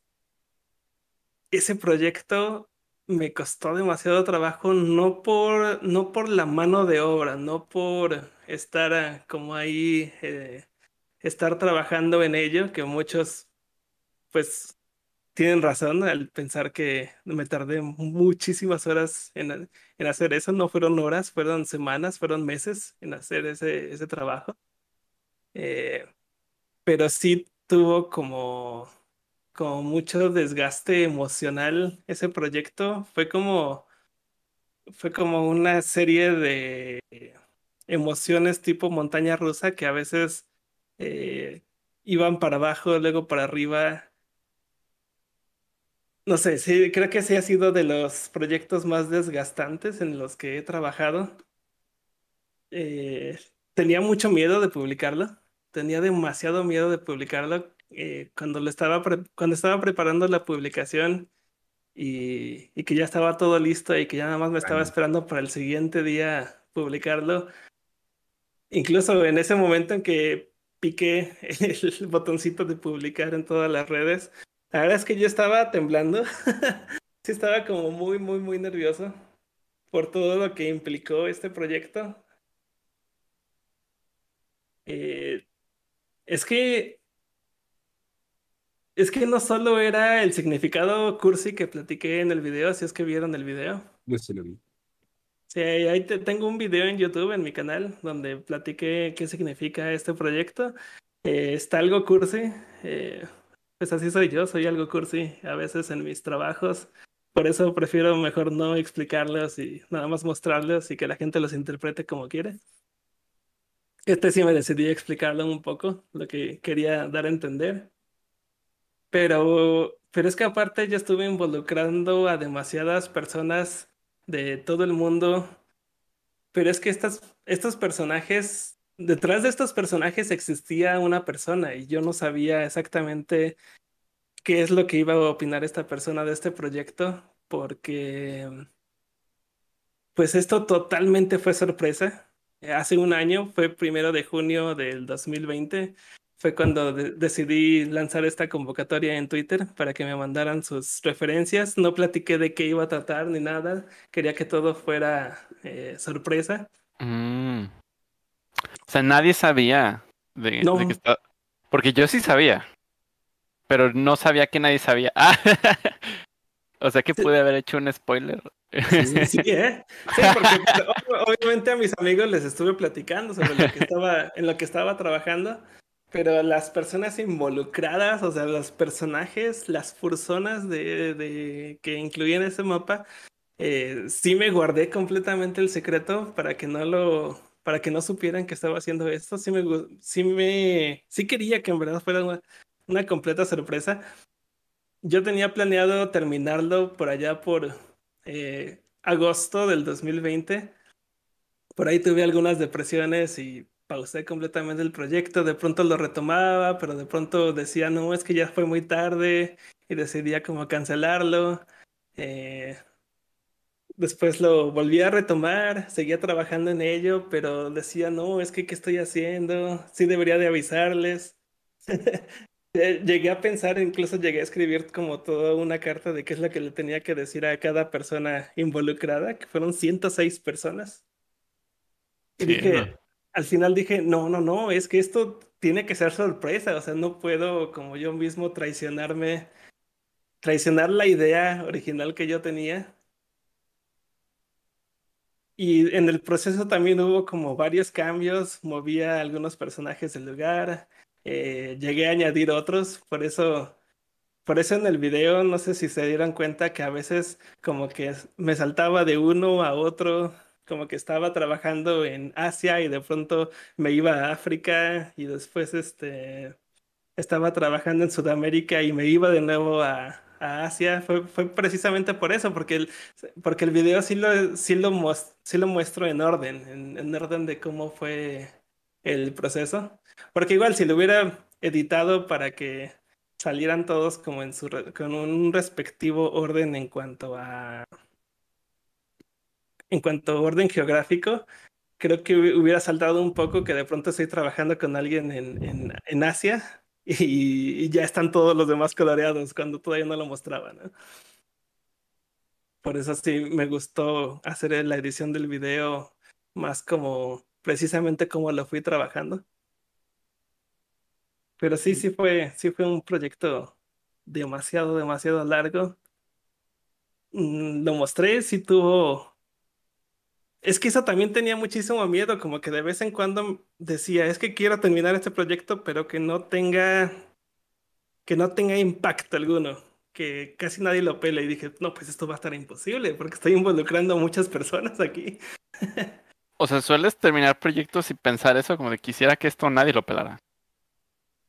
A Pues, veces sí, Yo a creo que aquí, sí. como lo mencionas, si tenías mucho miedo, como que es una reacción humana, protegerse diciendo, ay, ojalá y bueno, ya lo hago y pasa desapercibido, ya sentí como que, uff, uff, ya, me quité una carga. Pero pues Pero- eso, eso no es porque no quieras que sea exitoso, es porque tienes miedo a publicarlo y saber qué puede pasar si el proyecto agarra mucha atención. Sí, pero, o sea, algo que no entiendo de, de tu, de tu situación como de temor, era como de, o sea, la gente iba a decir como de, ah, soy un mapa, oh no, qué coraje, no quiero ser un mapa. Y, y luego se iba a poner como, como, como Karen con al respecto, o, o cuál, cre- o cuál era como el problema, porque pues era algo como, como regalado también, ¿no? O sea, participaron en una dinámica gratuita. Sí, eh, sí, pero sí incluí únicamente personas que me habían dado en aquel momento su referencia, porque sí, precisamente como que yo sentía que me respaldaba ese permiso que alguna vez ellos me habían dado. Ese como permiso, Ah. ese permiso ciego de haber usado su, su personaje. Eh, sí tenía un poco miedo de la reacción que fuera a tener. Afortunadamente, en su gran mayoría fue positiva. Yo creo que alrededor del 90% de las reacciones hacia este proyecto fue positivo. Eh, pero sí tenía algo de miedo de que no hubieran, alguien de los involucrados no, está, no estuviera de acuerdo con el mensaje o que alguien lo tornara de forma política cuando, cuando para nada es algo político, fue algo más como, pues ese, ese mensaje como de unión que quise dar. Mm, Y sí, como que me, pensaba demasiado, sobre- estaba pensando muchas, muchas cosas, muchas posibilidades de qué podía pasar cuando sacara este proyecto, qué es lo que la gente iba a decir. Pero después, eh, cuando decidí no solo seguirlo, sino terminarlo, que fue en mayo, precisamente el mes pasado, que dije, ok, voy a, voy a seguir este proyecto, pero ya no me voy a detener hasta terminarlo. Este mes lo tengo que terminar. Esa decisión fue cuando por fin llegué a pensar, ¿qué más da? O sea, si llegan a pensar tal o cual, la verdad es que yo no tengo control sobre los pensamientos de nadie, yo estoy dando mi mensaje. eh, cada quien, como dije en el video, lo puede interpretar como, como guste. Yo tengo mi propia interpretación eh, y, y pues ya terminarlo, si no, ¿cuándo? Además, yo, yo creo que fue esa motivación, ese como rush que tuve precisamente al ver que el proyecto, el Kickstarter fue, empezó siendo muy exitoso, más de lo que creí. Como que eso me dio un poco de energías para decir, ya tengo que terminar esto. mm. Y con sí. eso te, te envalentonaste. Entonces, ya entendí que cuando empezaste ese proyecto realmente no es como que abriste un como un hilo o algo donde dijeras como de déjenme aquí su referencia para participar en algo secreto. O sea, simplemente era gente que en algún momento antes te había te había dejado su referencia en alguna publicación similar, pero que no era directamente dedicada a eso. No, no, no, sí, sí fue, sí fue dedicada completamente a eso. Si alguna vez hice esa convocatoria, Mm, que de hecho eh, puse, en esa convocatoria puse como un mapa del mundo y, adelante decía, es- déjame tu referencia y, se veía como que mi panda estaba dibujando. ya, ya, o Y, sí puse en ese, en ese tweet, puse algo así como, ¿quieres, quieres ser parte de, de un proyecto que tengo en mente? Eh, déjame aquí tu referencia y ¿De mencióname de qué parte del mundo vienes, ¿eh? Sí, cierto, es que sí me, sí me acordaba de eso, de que tenías esa información de para evitar que coincidieran con su, lugar real. Sí, quería, lo de la, pregunta de, qué parte del mundo eres era para tener como una variedad de personas de, de verdad de todo el mundo y que además eh, poder coincidir que las personas no estuvieran en su lugar de origen. Si alguien me decía que era de Francia, procurar no ponerlo en Francia. Si alguien me decía que era de Estados Unidos, procurar no ponerlo en Estados Unidos. Sí. Sí, pues hasta Y eso creo que lo lograste, lo lograste acomodar bien. De hecho, algo que también procuré evitar es este poner animales que sé que son de esa parte del mundo ahí. O sea, no quería poner leones, cebras, eh, jirafas en África. Y que de hecho alguien, de, de entre todos los miles de comentarios, sí hubo algunos negativos. Hubo uno que, que sí precisamente me dijo, es que ¿por qué no pusiste toros en Es- un, un toro en España? Eso me ofende demasiado. ¿Por qué Ah, pusiste un zorro? No tenemos zorros en España. Y yo, bueno, what? no, bueno, Así como ignorado. sí, no. No, Este, pero no, de hecho entonces, sí, sí quería, sí quería como evitar todo este tipo de clichés. O sea, sí en verdad no quería poner a la gente en su lugar de, de origen, no quería poner animales de donde, donde, de donde son. Y tampoco me hubiera, así como tampoco me hubiera gustado, así como poner trajes típicos de cada región, pues no. mm, O sea, un, un mapa como que representara la diversidad cultural sin mostrar las, la, la cultura específica de cada parte. Que se viera como algo demasiado general, como algo donde en verdad todos pertenecemos, sin importar de dónde seamos. mm, sí es que era en más, más global, ¿no? No estabas realmente, eh, pues precisamente creo que la parte de diversidad cultural o sea, era más como una diversidad eh, popular, o sea, porque no hay, no hay ninguna cultura reflejada en el mapa, solamente la cultura que ya, que ya entraríamos en polémica al decirle cultura furry, pero pues sí la lo que es el grupo furry. Ujú, sí. Que la otra vez sí nos estuvieron diciendo no es cultura. Ah, pues va. No, no, no es cultura. Si no, si no quieren está bien. lo que ustedes Y luego también fue dificilísimo escoger a e- escoger a quienes iba a incluir, porque luego me encontraba con unas referencias tan bonitas, pero que no encajaban en ningún lado. Era como que ver una pieza del rompecabezas que te gusta mucho, pero que te das cuenta que, que no va en el rompecabezas que estás armando. Y sí, era como muy difícil, era como muy, como muy, ¿cómo puedo decirlo? Como hacer como un pequeño sacrificio, que de pronto veía una referencia que alguien me mandó y que el personaje era hermoso y que no podía poner en ningún lado. no Sí fue difícil, sí, sí fue difícil. En el video había dicho que eran alrededor, recibí alrededor de 1100 referencias, pero ya después como scrolleando para encontrar ese tweet donde, donde pedí las referencias, eh, resulta que fueron 1800 comentarios. Ouch. Entonces, entre 1800 referencias que me mandaron, tenía que escoger. Al principio, según yo había planeado que iban a ser 60 personajes, pero cuando vi que eran demasiados, dije, "Mm, tal vez pueda hacer cada personaje más chiquito y hacer que entren más. Y al final entraron 106, exactamente. Hay un tigre azul ahí, pero no soy yo, ¿verdad?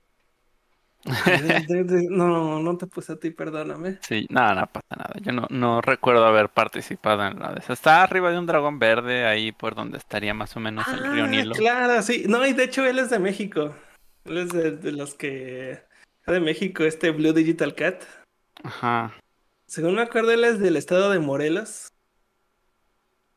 Como que me aprendo demasiado bien, o sea, como que los veo. Muchas de estas personas no las conozco, pero me aprendí sus nombres, me aprendí de dónde son, de tantas veces que consulté esa información. Entonces, alguien me puede señalar quién es este personaje. Les... No, no conozco a la persona, pero puedo decir su nombre y de dónde es. Pero ahora sé de dónde son. Ahora sé, tengo esa información en mi cabeza. Sí. No, no le voy, no le voy a usar para nada más que para el mapa. Map. Pues sí es un proyecto grande. y Lo, lo que te decía la otra vez de que la, la documentación que hiciste en video creo que estuvo muy bien. La idea de lanzarlo en directo también fue como, como interesante. Creo que sí fue como un, como si fuera un unboxing, pero de algo que no estaba en una caja. Ándale, sí. Sí. Estuvo bien logrado. Pues, ya te- muchas gracias. Pero sí, nada, quería también platicar rápidamente sobre procesos extra de este, de este proyecto, de este mapa, que también en el, en el link les dejaré, sí, en la descripción les dejaré el link del video que hice. ¿Procesos extra?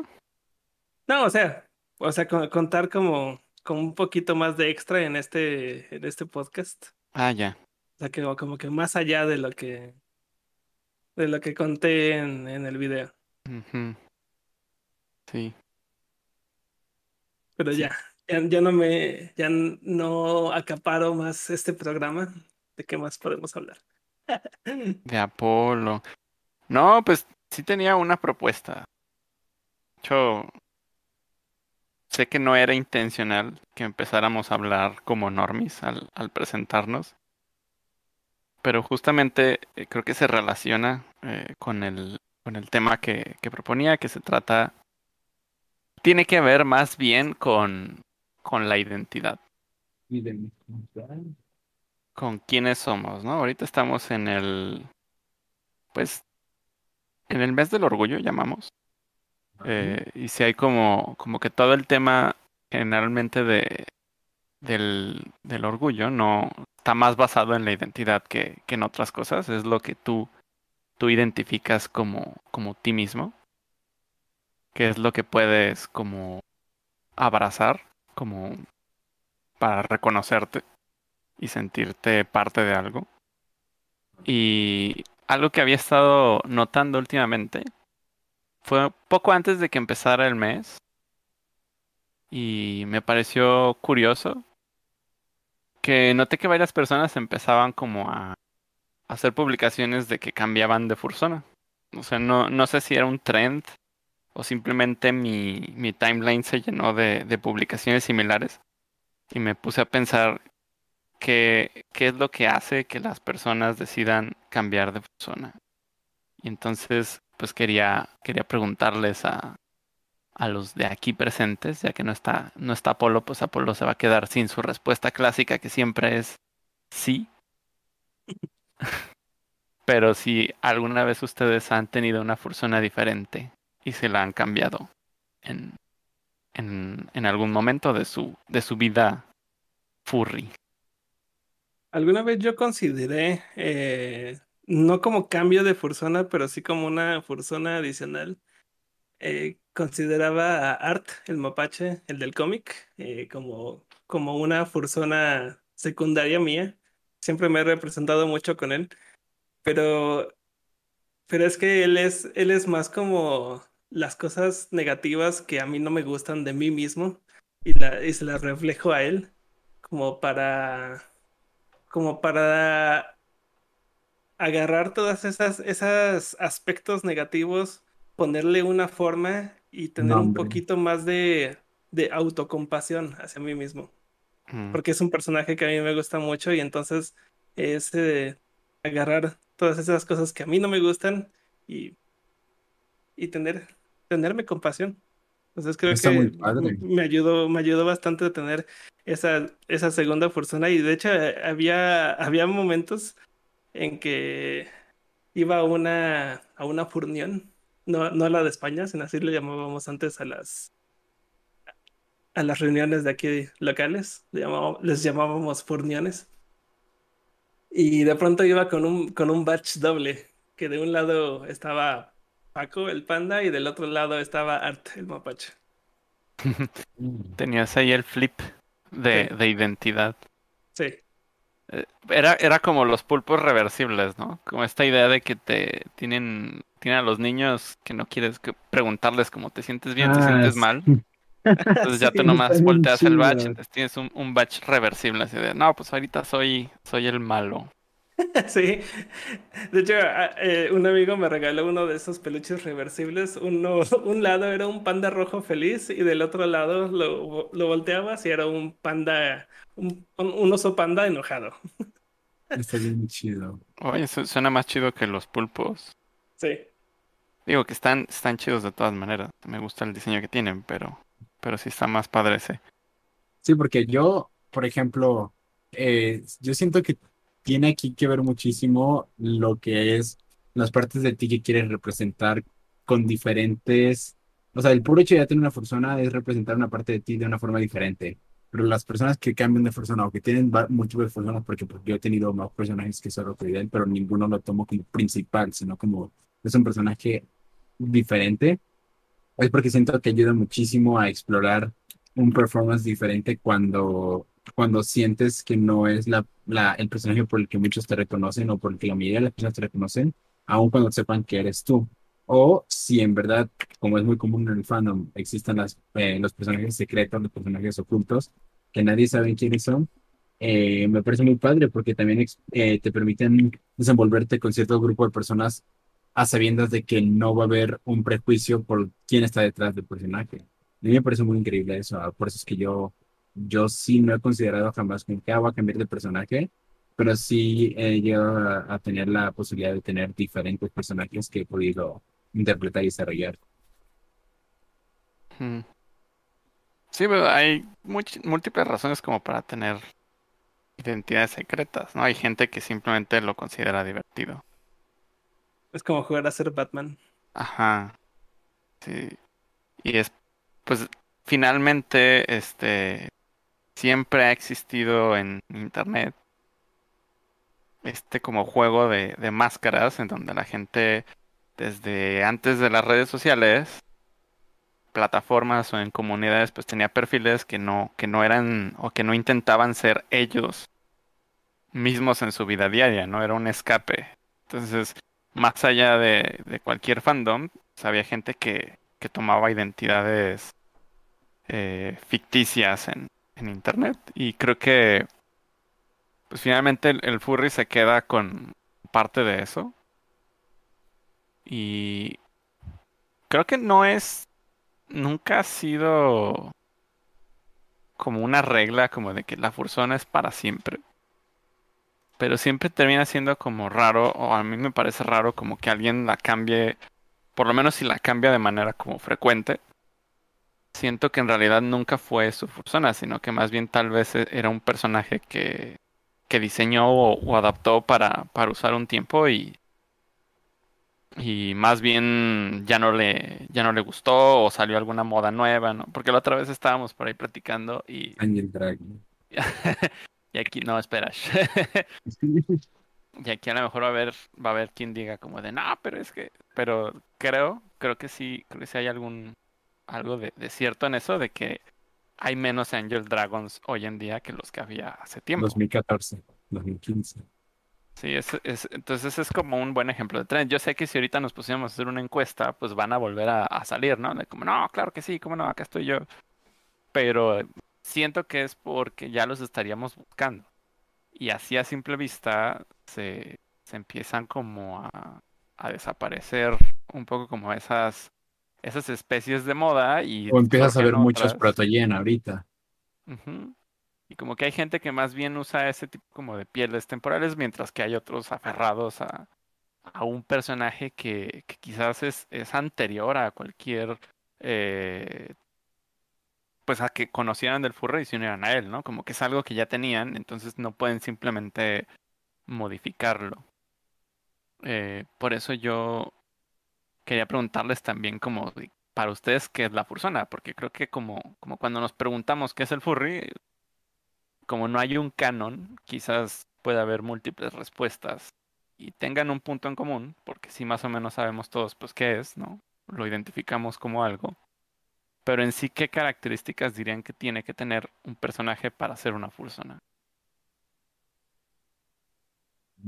No, no sé, es que no existe como ninguna regla, no podemos hacer, hacer como que, ah, es que para ser una persona tiene, tiene que, como que obligatoriamente tiene que, creo que eso no existe, creo que eso lo toma cada uno a su propia manera, como lo quiera ver, no existe como una forma correcta o incorrecta de identificar a tu, a tu persona, Eh, simplemente pues es una representación de ti mismo, pero que tú mismo la tomas como, como tú gustes, ¿no? Que si Sí. es, que si es eh, alguien, esa personalidad que te gustaría ser, pero que no eres, si eres como, si ese personaje es como lo mejor de ti, con lo que quieres que las personas te identifiquen, eh, cómo quieres que los demás te vean. O eh, como en el caso de Art, agarrar lo peor de ti. O simplemente eh, es una copia exacta de lo que tú eres. O incluso que nada tenga que ver contigo, ¿no? Es un personaje que de pronto decides crear de la nada y tiene esta historia, estas personalidades. Y eh, decides que esa es como el representativo en la comunidad de tu persona. Sí, de hecho, es como, como la polémica de decir, ah, entrar en personaje o el puddling. Y dices, bueno, es que a fin de cuentas no hay ninguna regla, solo que cada quien va a tomarle una postura a su propia, a su propia performance en Fursuit como cada quien lo quiera. Habrá personas que, que les gusta verlo como un accesorio de moda para sentirse parte del club. Habrá personas que dicen, no, es que mi personaje es muy sagrado para mí y no me gusta romper la magia. Y al fin de cuentas, ambos son válidas, solo que eh, pues se tienen que interpretar de forma diferente. Mm, Entonces, pues yo creo que es lo mismo con una fuerza. Alguien puede decir, es que para mí es, es lo que me, es como me sienta en el momento y es como quiera desarrollarlo. Y por eso es que fluctúo y varío con mi personaje. Y para otra persona puede ser así como, no, si tú estás cambiando es porque no te identificas del todo con, no te has encontrado a ti mismo, ¿no? Porque yo me encontré a mí mismo cuando me encontré a mi fuerza. Por ejemplo, estoy dando un ejemplo. Yo creo que ambas son válidas. Ahí sí, no hay reglamento ni lineamiento. Sí, porque incluso hay al- algunos que lo toman como de una forma demasiado espiritual, ¿no? Como que, no, es que esto no es ni siquiera mi persona, ¿no? Este es como mi, mi animal interno, que soy yo, y ya empiezan...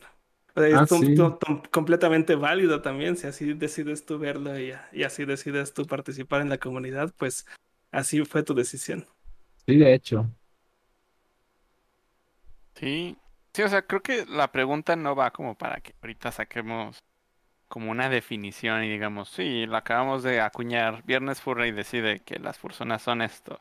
O sea, creo que es justamente como para saber qué opina cada quien, ¿no? Que qué valor tiene que tener un personaje, porque como decía Coidel hace rato, pues a veces creamos otros personajes y probablemente tengamos como antojo de decir, ah, mira, vamos a vamos a interpretarlo, ¿no? ¿Qué tal si, si me pido un fursuit de esto? ¿Qué tal si si empiezo a dibujar mucho arte de esto, ¿qué tal si le hago una cuenta en Twitter exclusiva a este personaje y escribo tweets como si fuera un personaje, como si fuera alguien real, como si fuera un ser? Mucha gente así crea como sus otras identidades, pero pero no siempre, o sea, a lo mejor solo es un personaje, tú dices, no no soy yo ni está basado en mí. Entonces, como qué es qué es en sí la fursona? A mí algo que me, me llama la atención. O sea, igual veo muchos, muchos comentarios y, y sí me gustaría hacer como detenerme a hablar de algunos de ellos, pero vamos viendo cómo, cómo avanza esto. Eh, algo que me gusta de una definición que tiene, pues no es una definición, es más como una clasificación que tiene una persona que sigo mucho y que considero una amistad, Jonathan Bear. Eh, él tiene una clasificación, no, no estoy muy seguro de si la acuñó él solo o, o la tomó de algún lado, porque pues es algo furry, o sea, no es como que haya muchas personas analizando el furry fandom por ahí, o sea, creo, al menos no como documentándolo y poniéndolo en algún lugar.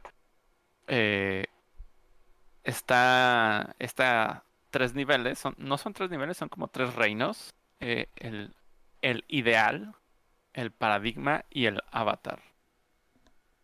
Y lo que me llama la atención es que cuando hablamos como de estos aspectos, como de, ah, mira, puede que tenga algo que ver contigo o puede que no tenga que ver contigo, puede que tenga que ver con tus defectos, puede que tenga que ver con tus aspiraciones. En cuanto a que diseñas un personaje y decides nombrarlo o utilizarlo como una fursona, el ideal vendría siendo el que reúna todos esos elementos que, que son como perfectos y que tú aspiras a tener. Eh, y hay muchos personajes que son así, ¿no? Son perfectamente creíbles en el aspecto de que no, no tienen características demasiado exageradas. Mientras que cuando él clasifica el, el paradigma, a veces se refiere como a cosas que, que sí sacamos de nosotros, pero que están muy exageradas. Y ahí es donde mete como a las personas que son gigantes, por ejemplo. O que Mm. tienen, no sé, brazos muy grandes, por decirlo de alguna forma. O sea, ese tipo de, de elementos que, que ya rompen muchísimo la realidad, a pesar de que estamos hablando de una realidad imaginaria, pero que ya son como muy, muy irreales, eh, pues tienden a, ser como exageraciones de, de cosas que, que nos gustan o nos representan. Y pues el avatar es cuando ya tal cual somos nosotros. Vi, vi que, que en muchos de los comentarios había gente que decía como de no, pues mi fursona soy yo mismo, nada más tiene, pues tiene cara de animal, ¿no? O alguna cosa así. Es, en ese, en ese tipo de, de, más bien ese tipo de fursonas son las que encajan ahí en ese grupo. Y creo que quizás no, no son como grupos cerrados, se pueden como ir, ir moviendo. o sea, Ramificando, yo creo. Sí, o sea, más bien como que puede estar entre una cosa y la otra, ¿no? Él, él lo, siempre lo representa, cuando habla de eso, lo representa como con unas esferas, como esas esferas como de área, estos mapas donde se comparten ciertas áreas. Y pues un, personaje que diseñes y que te represente puede estar ubicado en cualquier punto de ese mapa, no necesariamente eh, dentro de, de un, de un, de una clasificación en particular. Y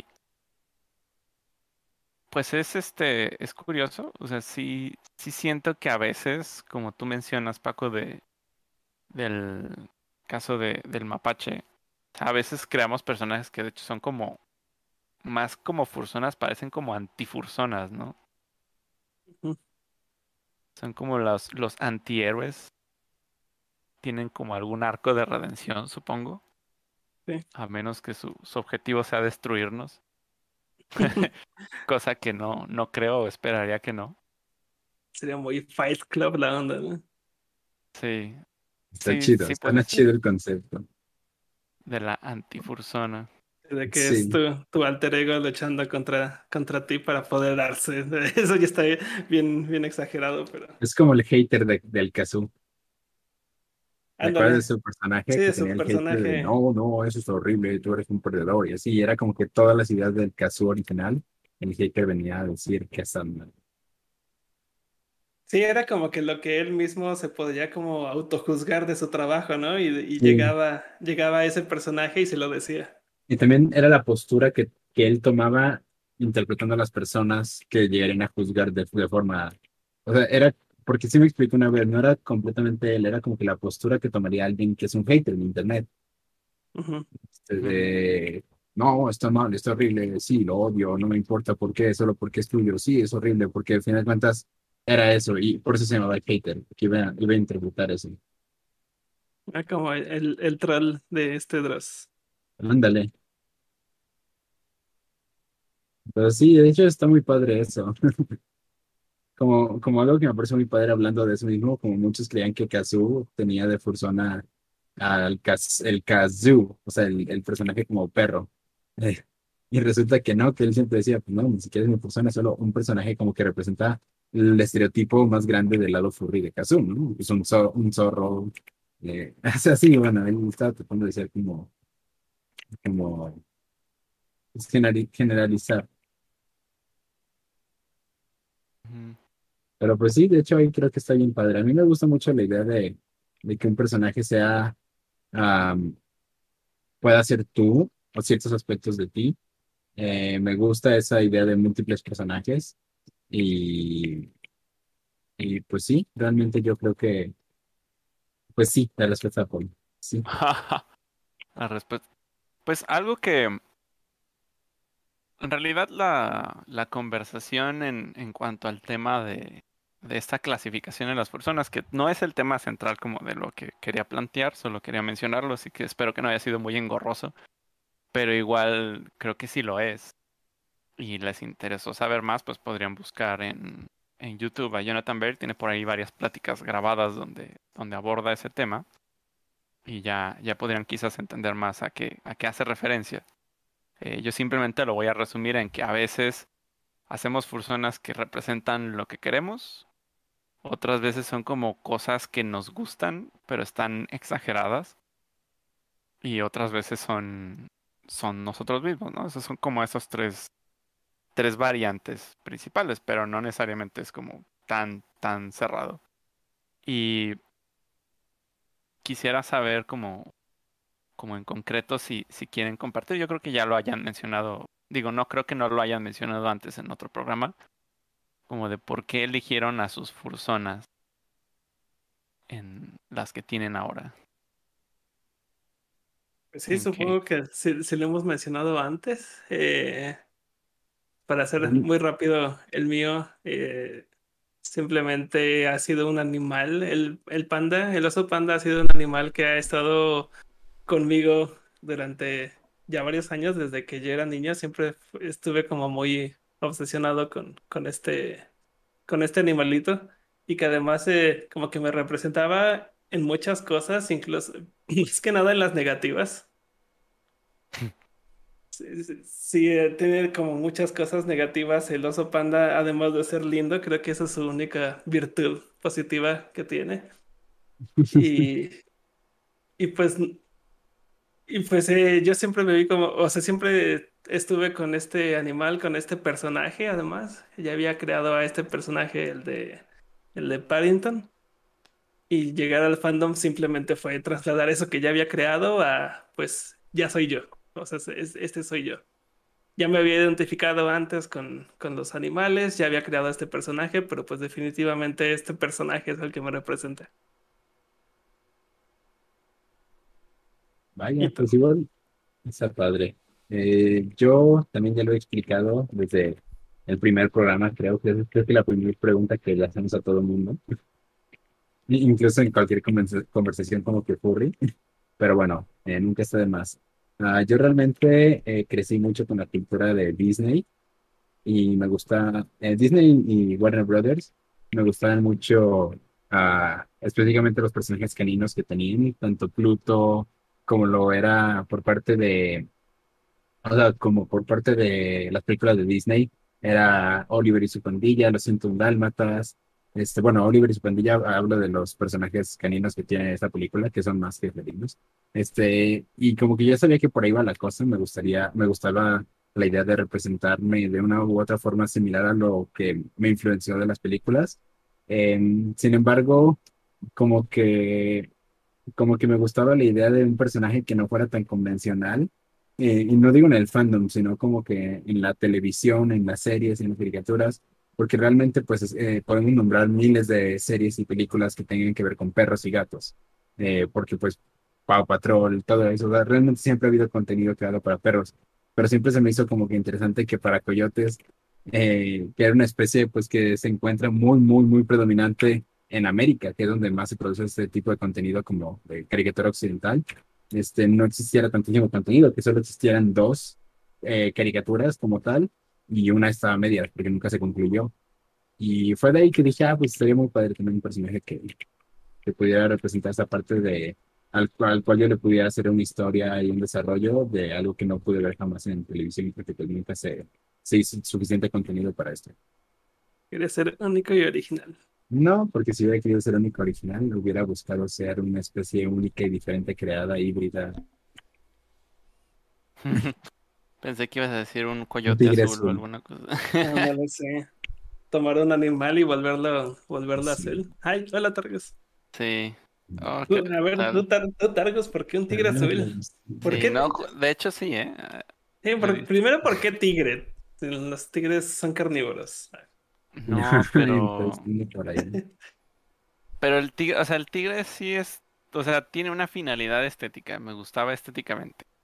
Ah, y es algo que, que desde hace mucho tiempo antes de entrar al fandom me gustaba como, como su estética.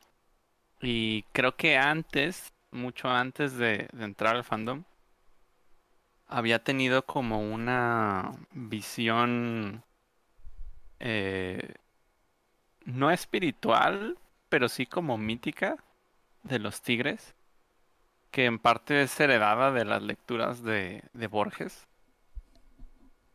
Borges escribe, escribe un libro, bueno, no escribe un libro, escribe un, un cuento, está en un libro de él, que se llama La escritura del Dios. Y, y en ese cuento tiene una frase que dice que Dios escribió el nombre de Dios en la, en las marcas de un tigre, cosa que no era un tigre, en realidad era un jaguar pero en la descripción está, está usado así como, como tigre. Y cuando yo creé mi personaje tenía, tenía un poco como, como piedra fundamental de esa, como esa noción mítica. Como de que en su mundo iba a existir una especie como de culto, e iban a estar buscando nombres de las cosas y iban a creer que está, que estaba como representado en las marcas que tenían. Entonces por eso quería que fuera un tigre, porque yo quería ser parte de, de esa historia que, que yo mismo imaginaba. Y el hecho de que fuera azul tiene que ver con, con la asociación que tengo a, ese color, que es como un color de... Yo lo siento como un color de concentración.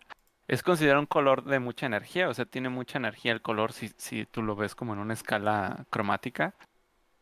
Y si tú te arrojas luz azul es imposible que te duermas. Entonces yo lo veo como un, como un color de concentración. Eh, para mí el personaje que, que estaba creando iba a ser un personaje que tuviera que, que estar como muy atento a, a su universo. Y quería que fuera relevante, quería que fuera especial. Y fue también como una guía el de encontrarme que existían, bueno, no, tal vez no en la realidad, pero sí existe como el mito de los tigres azules en China, Sí, eh, que se conocen como tigres malteses. Ajá. Que ese es el nombre de, de mi personaje. Que ahí es donde también voy a hacer un, un paréntesis más adelante, pero creo que la, la idea de la fursona salió de ahí. O sea, la fursona canon es esa. era un tigre azul porque pertenecía también como a ese tipo de tigres, como, como malteses. Y porque quería que tuviera un color que fuera muy poco común dentro de su propio universo. Ser único y detergente. Ajá, pero antes de, de contar lo otro, quisiera preguntarles también como en qué encajan, o sea, ¿encajarían a sus fursonas como un, como una fursona avatar, como una fursona que es, que es como un paradigma, o sea, con características exageradas? Creo que ninguno de nosotros, ¿no? Porque ninguno de nosotros dijo como de, ah, no, mi fursona es un dragón gigantesco que mide varios edificios de alto, ¿no? Sí, no. Ah, pues ahorita mismo yo decido que. Pero también no sé si la consideran ideal o la consideran más como que somos nos soy yo con esta piel o, o soy todo lo que yo quisiera ser, pero no soy. Sí, yo la podría considerar ideal. Porque sí, precisamente Paco no soy yo. Bueno, Parrington. Este, no soy yo. Sí, es como una versión eh, mucho más feliz de lo que me gustaría ser. Sí, es eh, como un personaje mucho más extrovertido de lo que yo soy realmente. Sí, soy todo lo que me gustaría ser. Ahí está. Todo lo contrario a Art, el mapache. Y que al final de cuentas me representa. Entonces son, son como, sí son como tus aspiraciones, pero las buenas. Eh, sí. Ok. ¿Tú, Coidel? En mi caso, no creo que sería ideal porque sí creo que tiene muchísimo que ver con mi personalidad, con lo que me gusta, con cómo me gusta ser. Yo creo que me representa más de una forma como eh, de reflejo, no, no reflectiva, sino como de, de reflejar. ¿Cómo es esa palabra? Pues, bueno, eso, que me representa de una forma más como, como lo que me gusta de mí interpretado en un personaje, lo que más me gusta de mí, porque obviamente muchas cosas que me gustan de mí, eh, creo que a todos tenemos cosas que no me gustan de nosotros, y son las que dejo, trato de dejar fuera de este personaje. O sea, ¿no tienes ningún personaje que reúne las cosas que no te gustan, como en el caso de, de Paco? Que reúnen las cosas que no me gustan, no realmente. Sí, o sea, Eso- creo que es... ¿ah? ¿Y Ronnie? Y yo, Sí, es yo lo que- que iba a que- preguntar. ya creí que me habían excluido de su conversación. Dije, No. ah, ya me No. saltaron. No, no, No. no, yo también quiero saber de ti, pero lo cambian de tema y así. Está bien. está Sí, bien. yo también iba a preguntar, estaba a punto de hacerlo, porque hace rato cuando terminó Coidel me preguntaron a mí, pero yo quería que también escuchara a Ronnie en la primera pregunta. Ah, sí, bueno, pues, ¿por qué un perrito?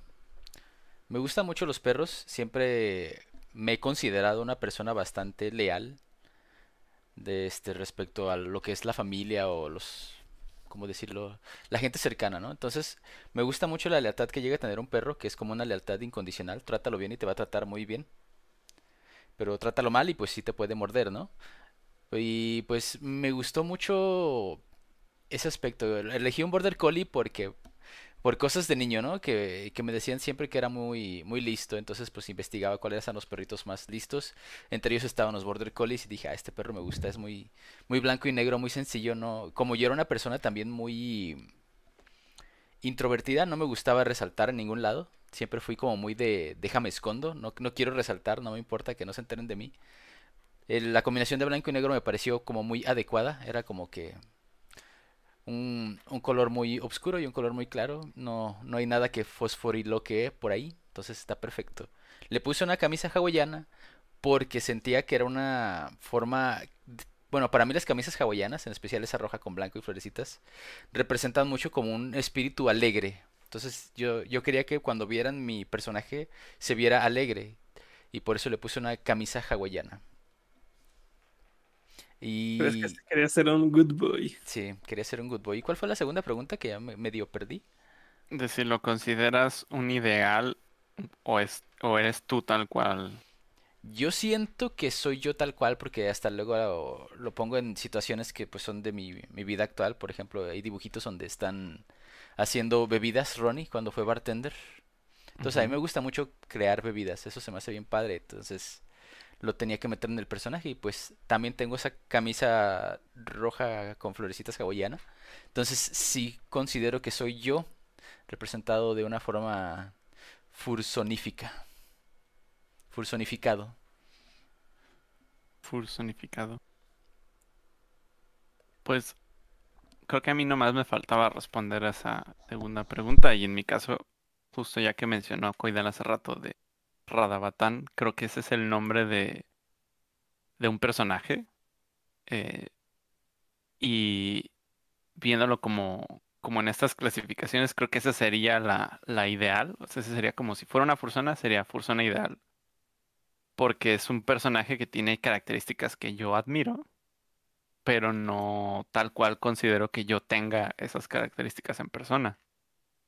La Fursona como Targus con ese nombre sí sería como yo con esa piel. Es como si fuera un cosplay de este personaje, pero usado para, para interactuar con la comunidad, porque esa es, esa es la versión que utilizo para, pues cuando quiero hacer como doodles o, o otras cosas como más chistosas. Mientras que en su mundo ficticio, pues esas cosas no, no tienen cabida, ¿no? Son como más serias. Pero son como dos personas, dos personas distintas.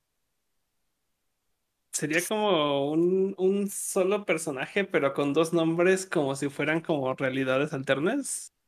Sí, sí es así. O sea, porque en la, en la historia sí tiene un nombre parecido que, que utiliza como un pseudónimo, seudónimo, como un alter.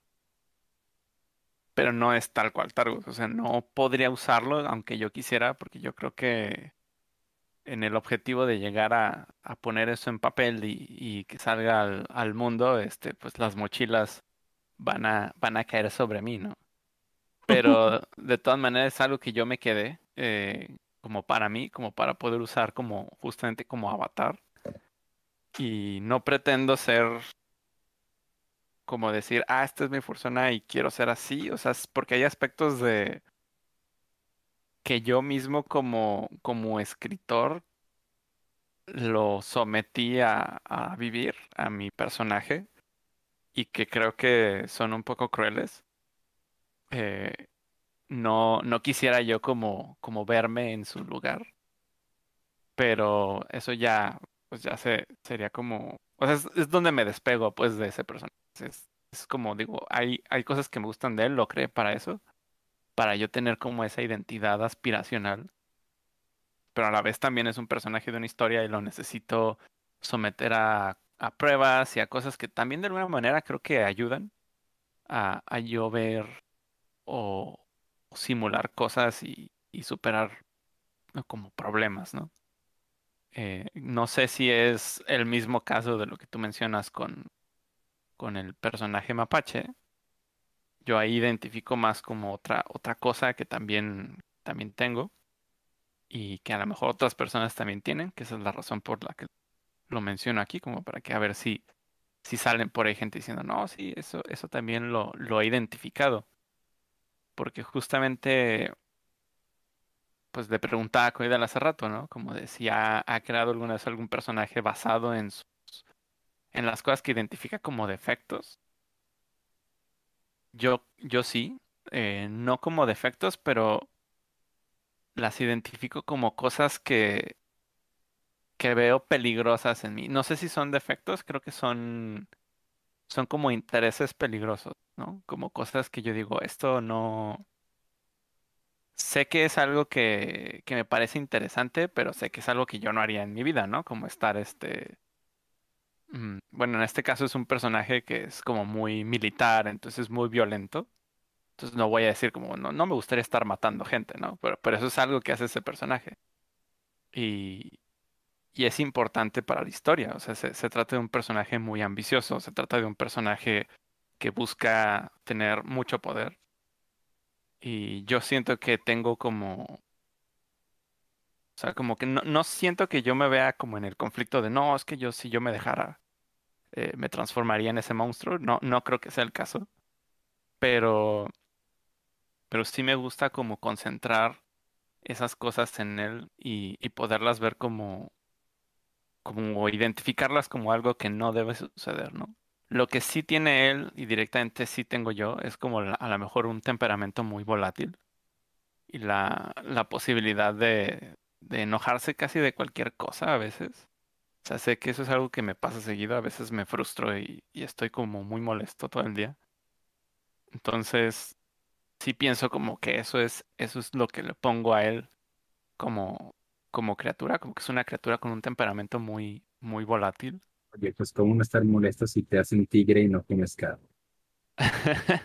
Tiene hambre. No, pues tiene sed de carne.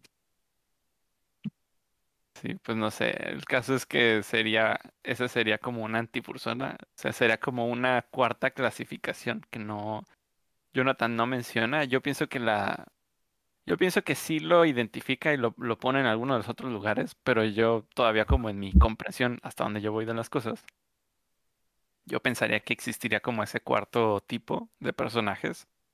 Que Que sería serían- más como un alter ego. Bueno, Ajá, perdón, sí. te- te interrumpí, pero. Sí, de hecho completaste lo que iba a decir.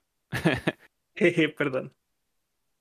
Sí, pues dale, o sea, sí es, es eso, o sea, como un alter ego, como un, pero un alter ego que sí está hecho con las cosas que, que a lo mejor no queremos, pero que, que identificamos o que vemos como malas, pero están ahí, no sé. Pero sí lo veo como, como útil y que cumple algo, porque a fin de cuentas, el hecho de que existan personas, creo yo, es para darnos a conocer y, y poder interactuar como en la comunidad, ¿no? Decía, decía Jonathan, como el furry, a diferencia de cualquier otro fandom, no está basado en, en un producto, no está basado en algo que genera una compañía. Nosotros diríamos, está inspirado en los personajes antropomórficos. Pero él dice que no, o sea, realmente no es solo los personajes antropomórficos, porque si fuera el caso diríamos, bueno, el tigre Toño. Este, y el tigre Toño lo consideramos furry, pero él, él lo, lo separa y dice, no es furry a menos que lo haga un furry. Realmente el furry fandom se trata de nosotros.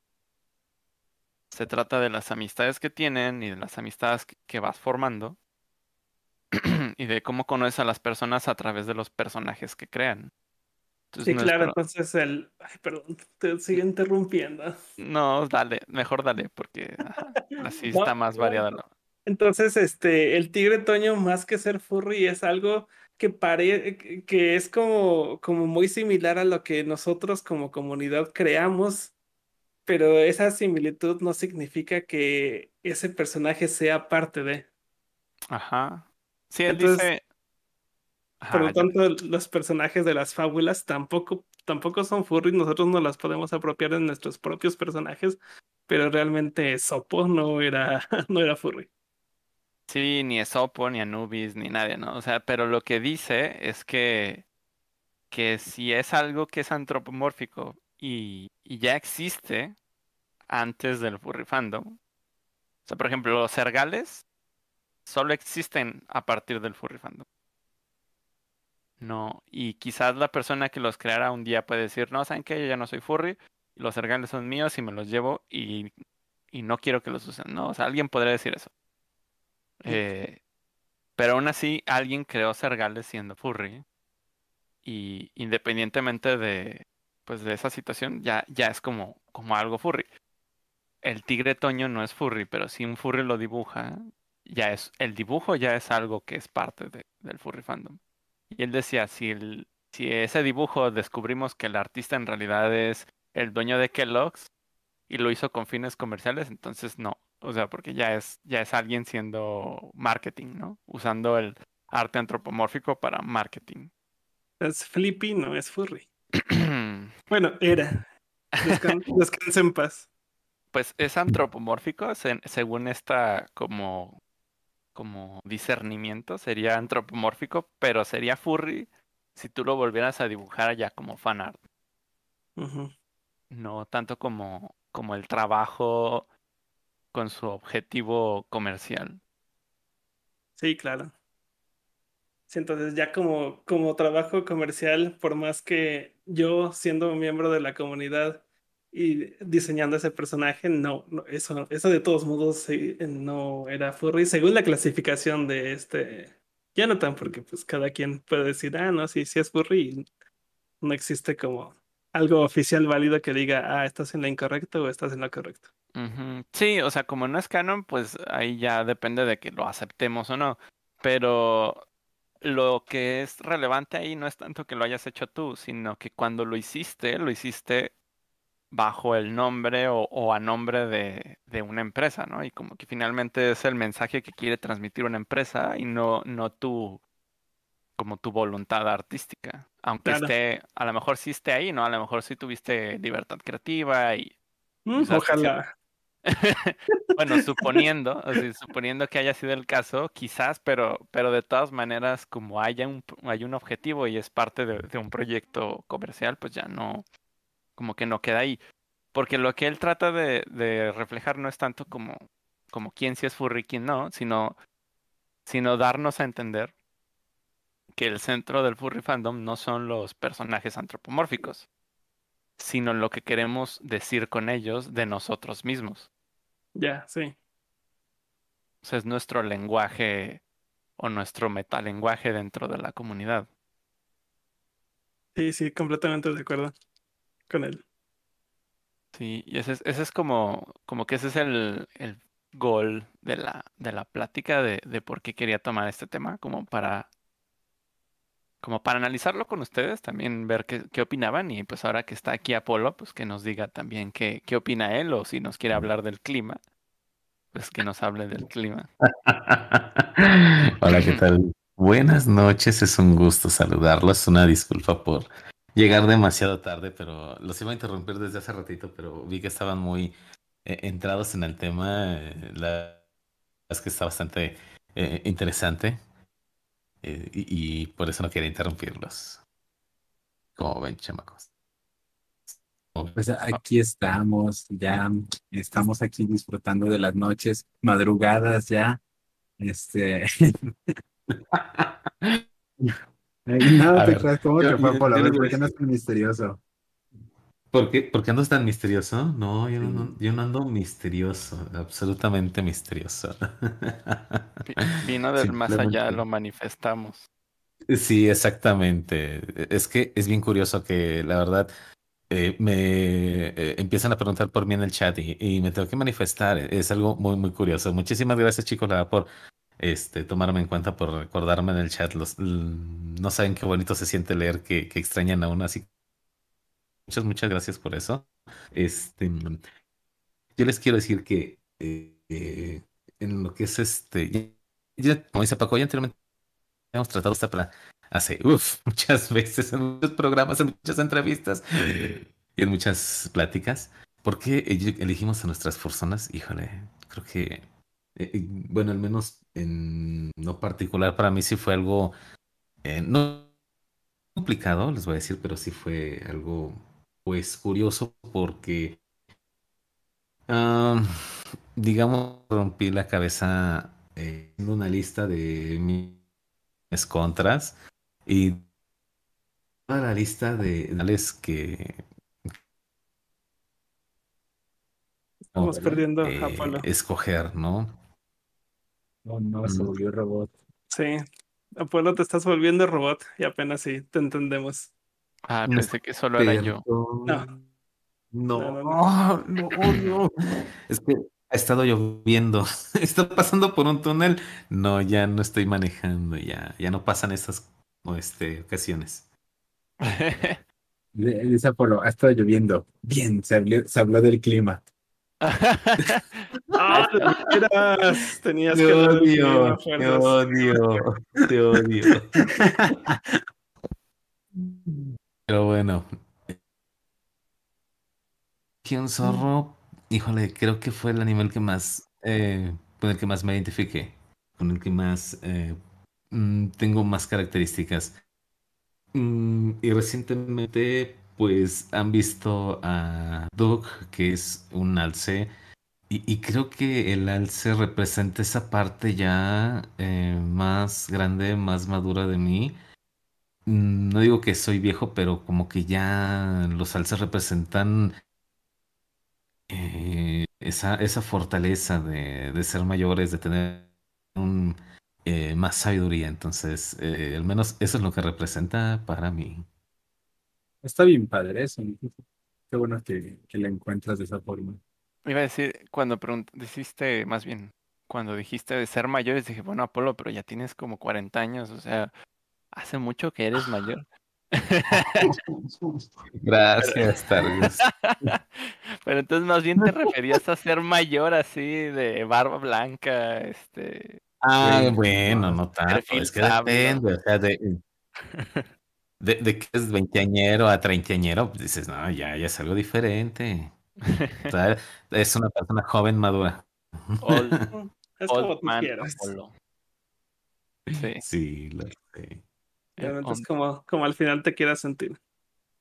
Exacto.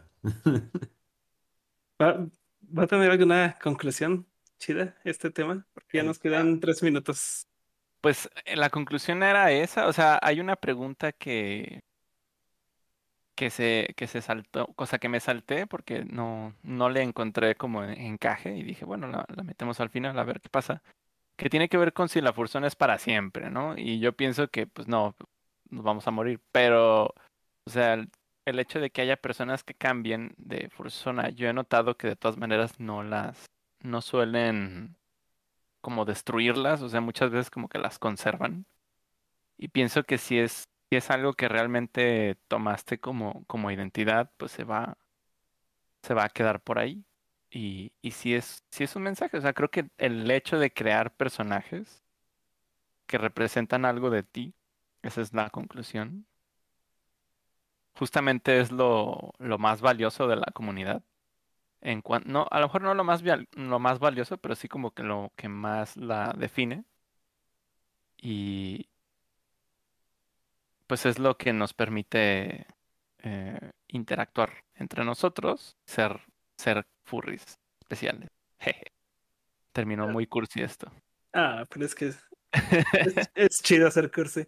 No, yo, yo he notado que eh, para muchos cuando una persona significa demasiado para ellos y de pronto cambian de persona, algo que ha pasado con algunas personas y que es como completamente inesperado, eh, significa algo demasiado importante para ellos y creo que tenemos que respetárselo, que es como un antes y un después en su vida, que es como un reset que quieren dar, como que un, una nueva era que ellos quieren, quieren tomar o que quieren experimentar algo nuevo en su vida. Y hay algunos que vuelven a la persona que antes tenían, o hay algunos que sí de plano la, la cambian y no vuelven a parecerse con esa, con la anterior. Como O hay unos que venden el uno personaje. Ah, eso es muy triste, pero sí. También es válido, pero, pero siento que es como demasiado triste, pero Sí, es muy, muy raro. sí. Dije, vendo mi personaje con todo el furso y el arte y todo. Y es como que, wow. Sí, sí, sí, sí. Porque es entiendo, muy raro. He tenido amigos que dicen, bueno, vendo mi fursuit, pero el personaje sigue siendo mío. Pero, pero vender el personaje como que, ah, es, es extraño. Digo, no está mal, pero es extraño. O algo que va todavía más para allá, ¿no? Que cuando alguien, alguien de la comunidad fallece y de pronto otro, ot- como un amigo muy cercano a ellos empieza a usar su fursuit. Es como que seguir dándole vida a esa, a esa persona que, que ya, que ya pasó a, a mejor vida, pero que ya no está con nosotros. Eh, y siento que es algo como que com- completamente significativo, ¿no? Que es algo to- que todavía da un punch muy, muy fuerte. Sí. Sí, creo que ahí, ahí responde, o sea, cuando dije como de, bueno, a lo mejor no es para siempre porque nos, nos vamos a morir, este, en algún momento. Yo pienso que no, no necesariamente, ¿no? Hay personajes que se pueden quedar. De hecho, probablemente sobrevivan más tiempo en el registro colectivo que, muchos aspectos de nosotros, porque, porque al subir esto a internet, Y al ser como la imagen con la que nos identificamos, pues termina siendo conocido por muchas más personas que las que te conocen a ti, a tu, a tu yo real humano de la vida. De la De la vida ordinaria. Ajá, de la vida ordinaria, del IRL. IRL, como dice la chaviza. IRL. Y la chaviza, ya desde ahora nunca vamos a usar IRL. No, ya no. Queda prohibido usar. Claro, Nos vamos a morir, sí, nos vamos a morir, es un hecho. A veces se nos olvida y, y, y está bien que se nos olvida, está bien no pensar en eso porque nos permite vivir a gusto, pero también está, está bien recordarlo porque nos permite no, no quedarnos como, como en el letargo y dejar pasar las cosas que queremos hacer y no hacer. Esos proyectos que decimos, bueno, ahorita no, pero en algún momento de mi vida lo haré. Sí, lo dejo para mañana. Cuando eres joven y tienes menos de 30 años, dices, bueno, hay mucho mañana. Pero llega uno a la mitad de su vida y dice, ¿qué he estado haciendo? This is not fine. eh, Todo está, todo está en llamas. Hay que, hay que apagar las llamas y ponerse a trabajar. Algo, algo parecido pasa. Algo parecido. Pues vámonos, chamacos, ya son las 12.02. Así que, pues, muchas gracias por habernos escuchado. Eh, esperemos que nos pueda escuchar por retransmisión, ya sea en YouTube o en las plataformas digitales. Así que digan adiós. Y pues Bye. con- y yo creo que con eso nos quedamos, ¿no? Como la conclusión general de todo el programa, tanto la que empezamos a hablar desde el principio hasta ahora. Este, hagan sus proyectos, hagan la Sí. realidad. Sí. No dejen, no dejen lo que para mañana lo que pueden hacer hoy, como la frase clásica. Sí, la clase cliché, pero es muy Sí. cierta. Bueno, buenas noches a todos y saludos a Aaron, que por ahí me andaba pidiendo saludos. Vale, un saludote, Aaron, y un saludote a todos los que nos están escuchando. Ya en el principio del programa mandábamos varios saludos, Sí, pero eh, a todos los que nos has- están escuchando, en verdad, muchísimas gracias por hacerlo. Nos vemos dentro de dos semanas, los queremos mucho. así que Bye. bye. Bye.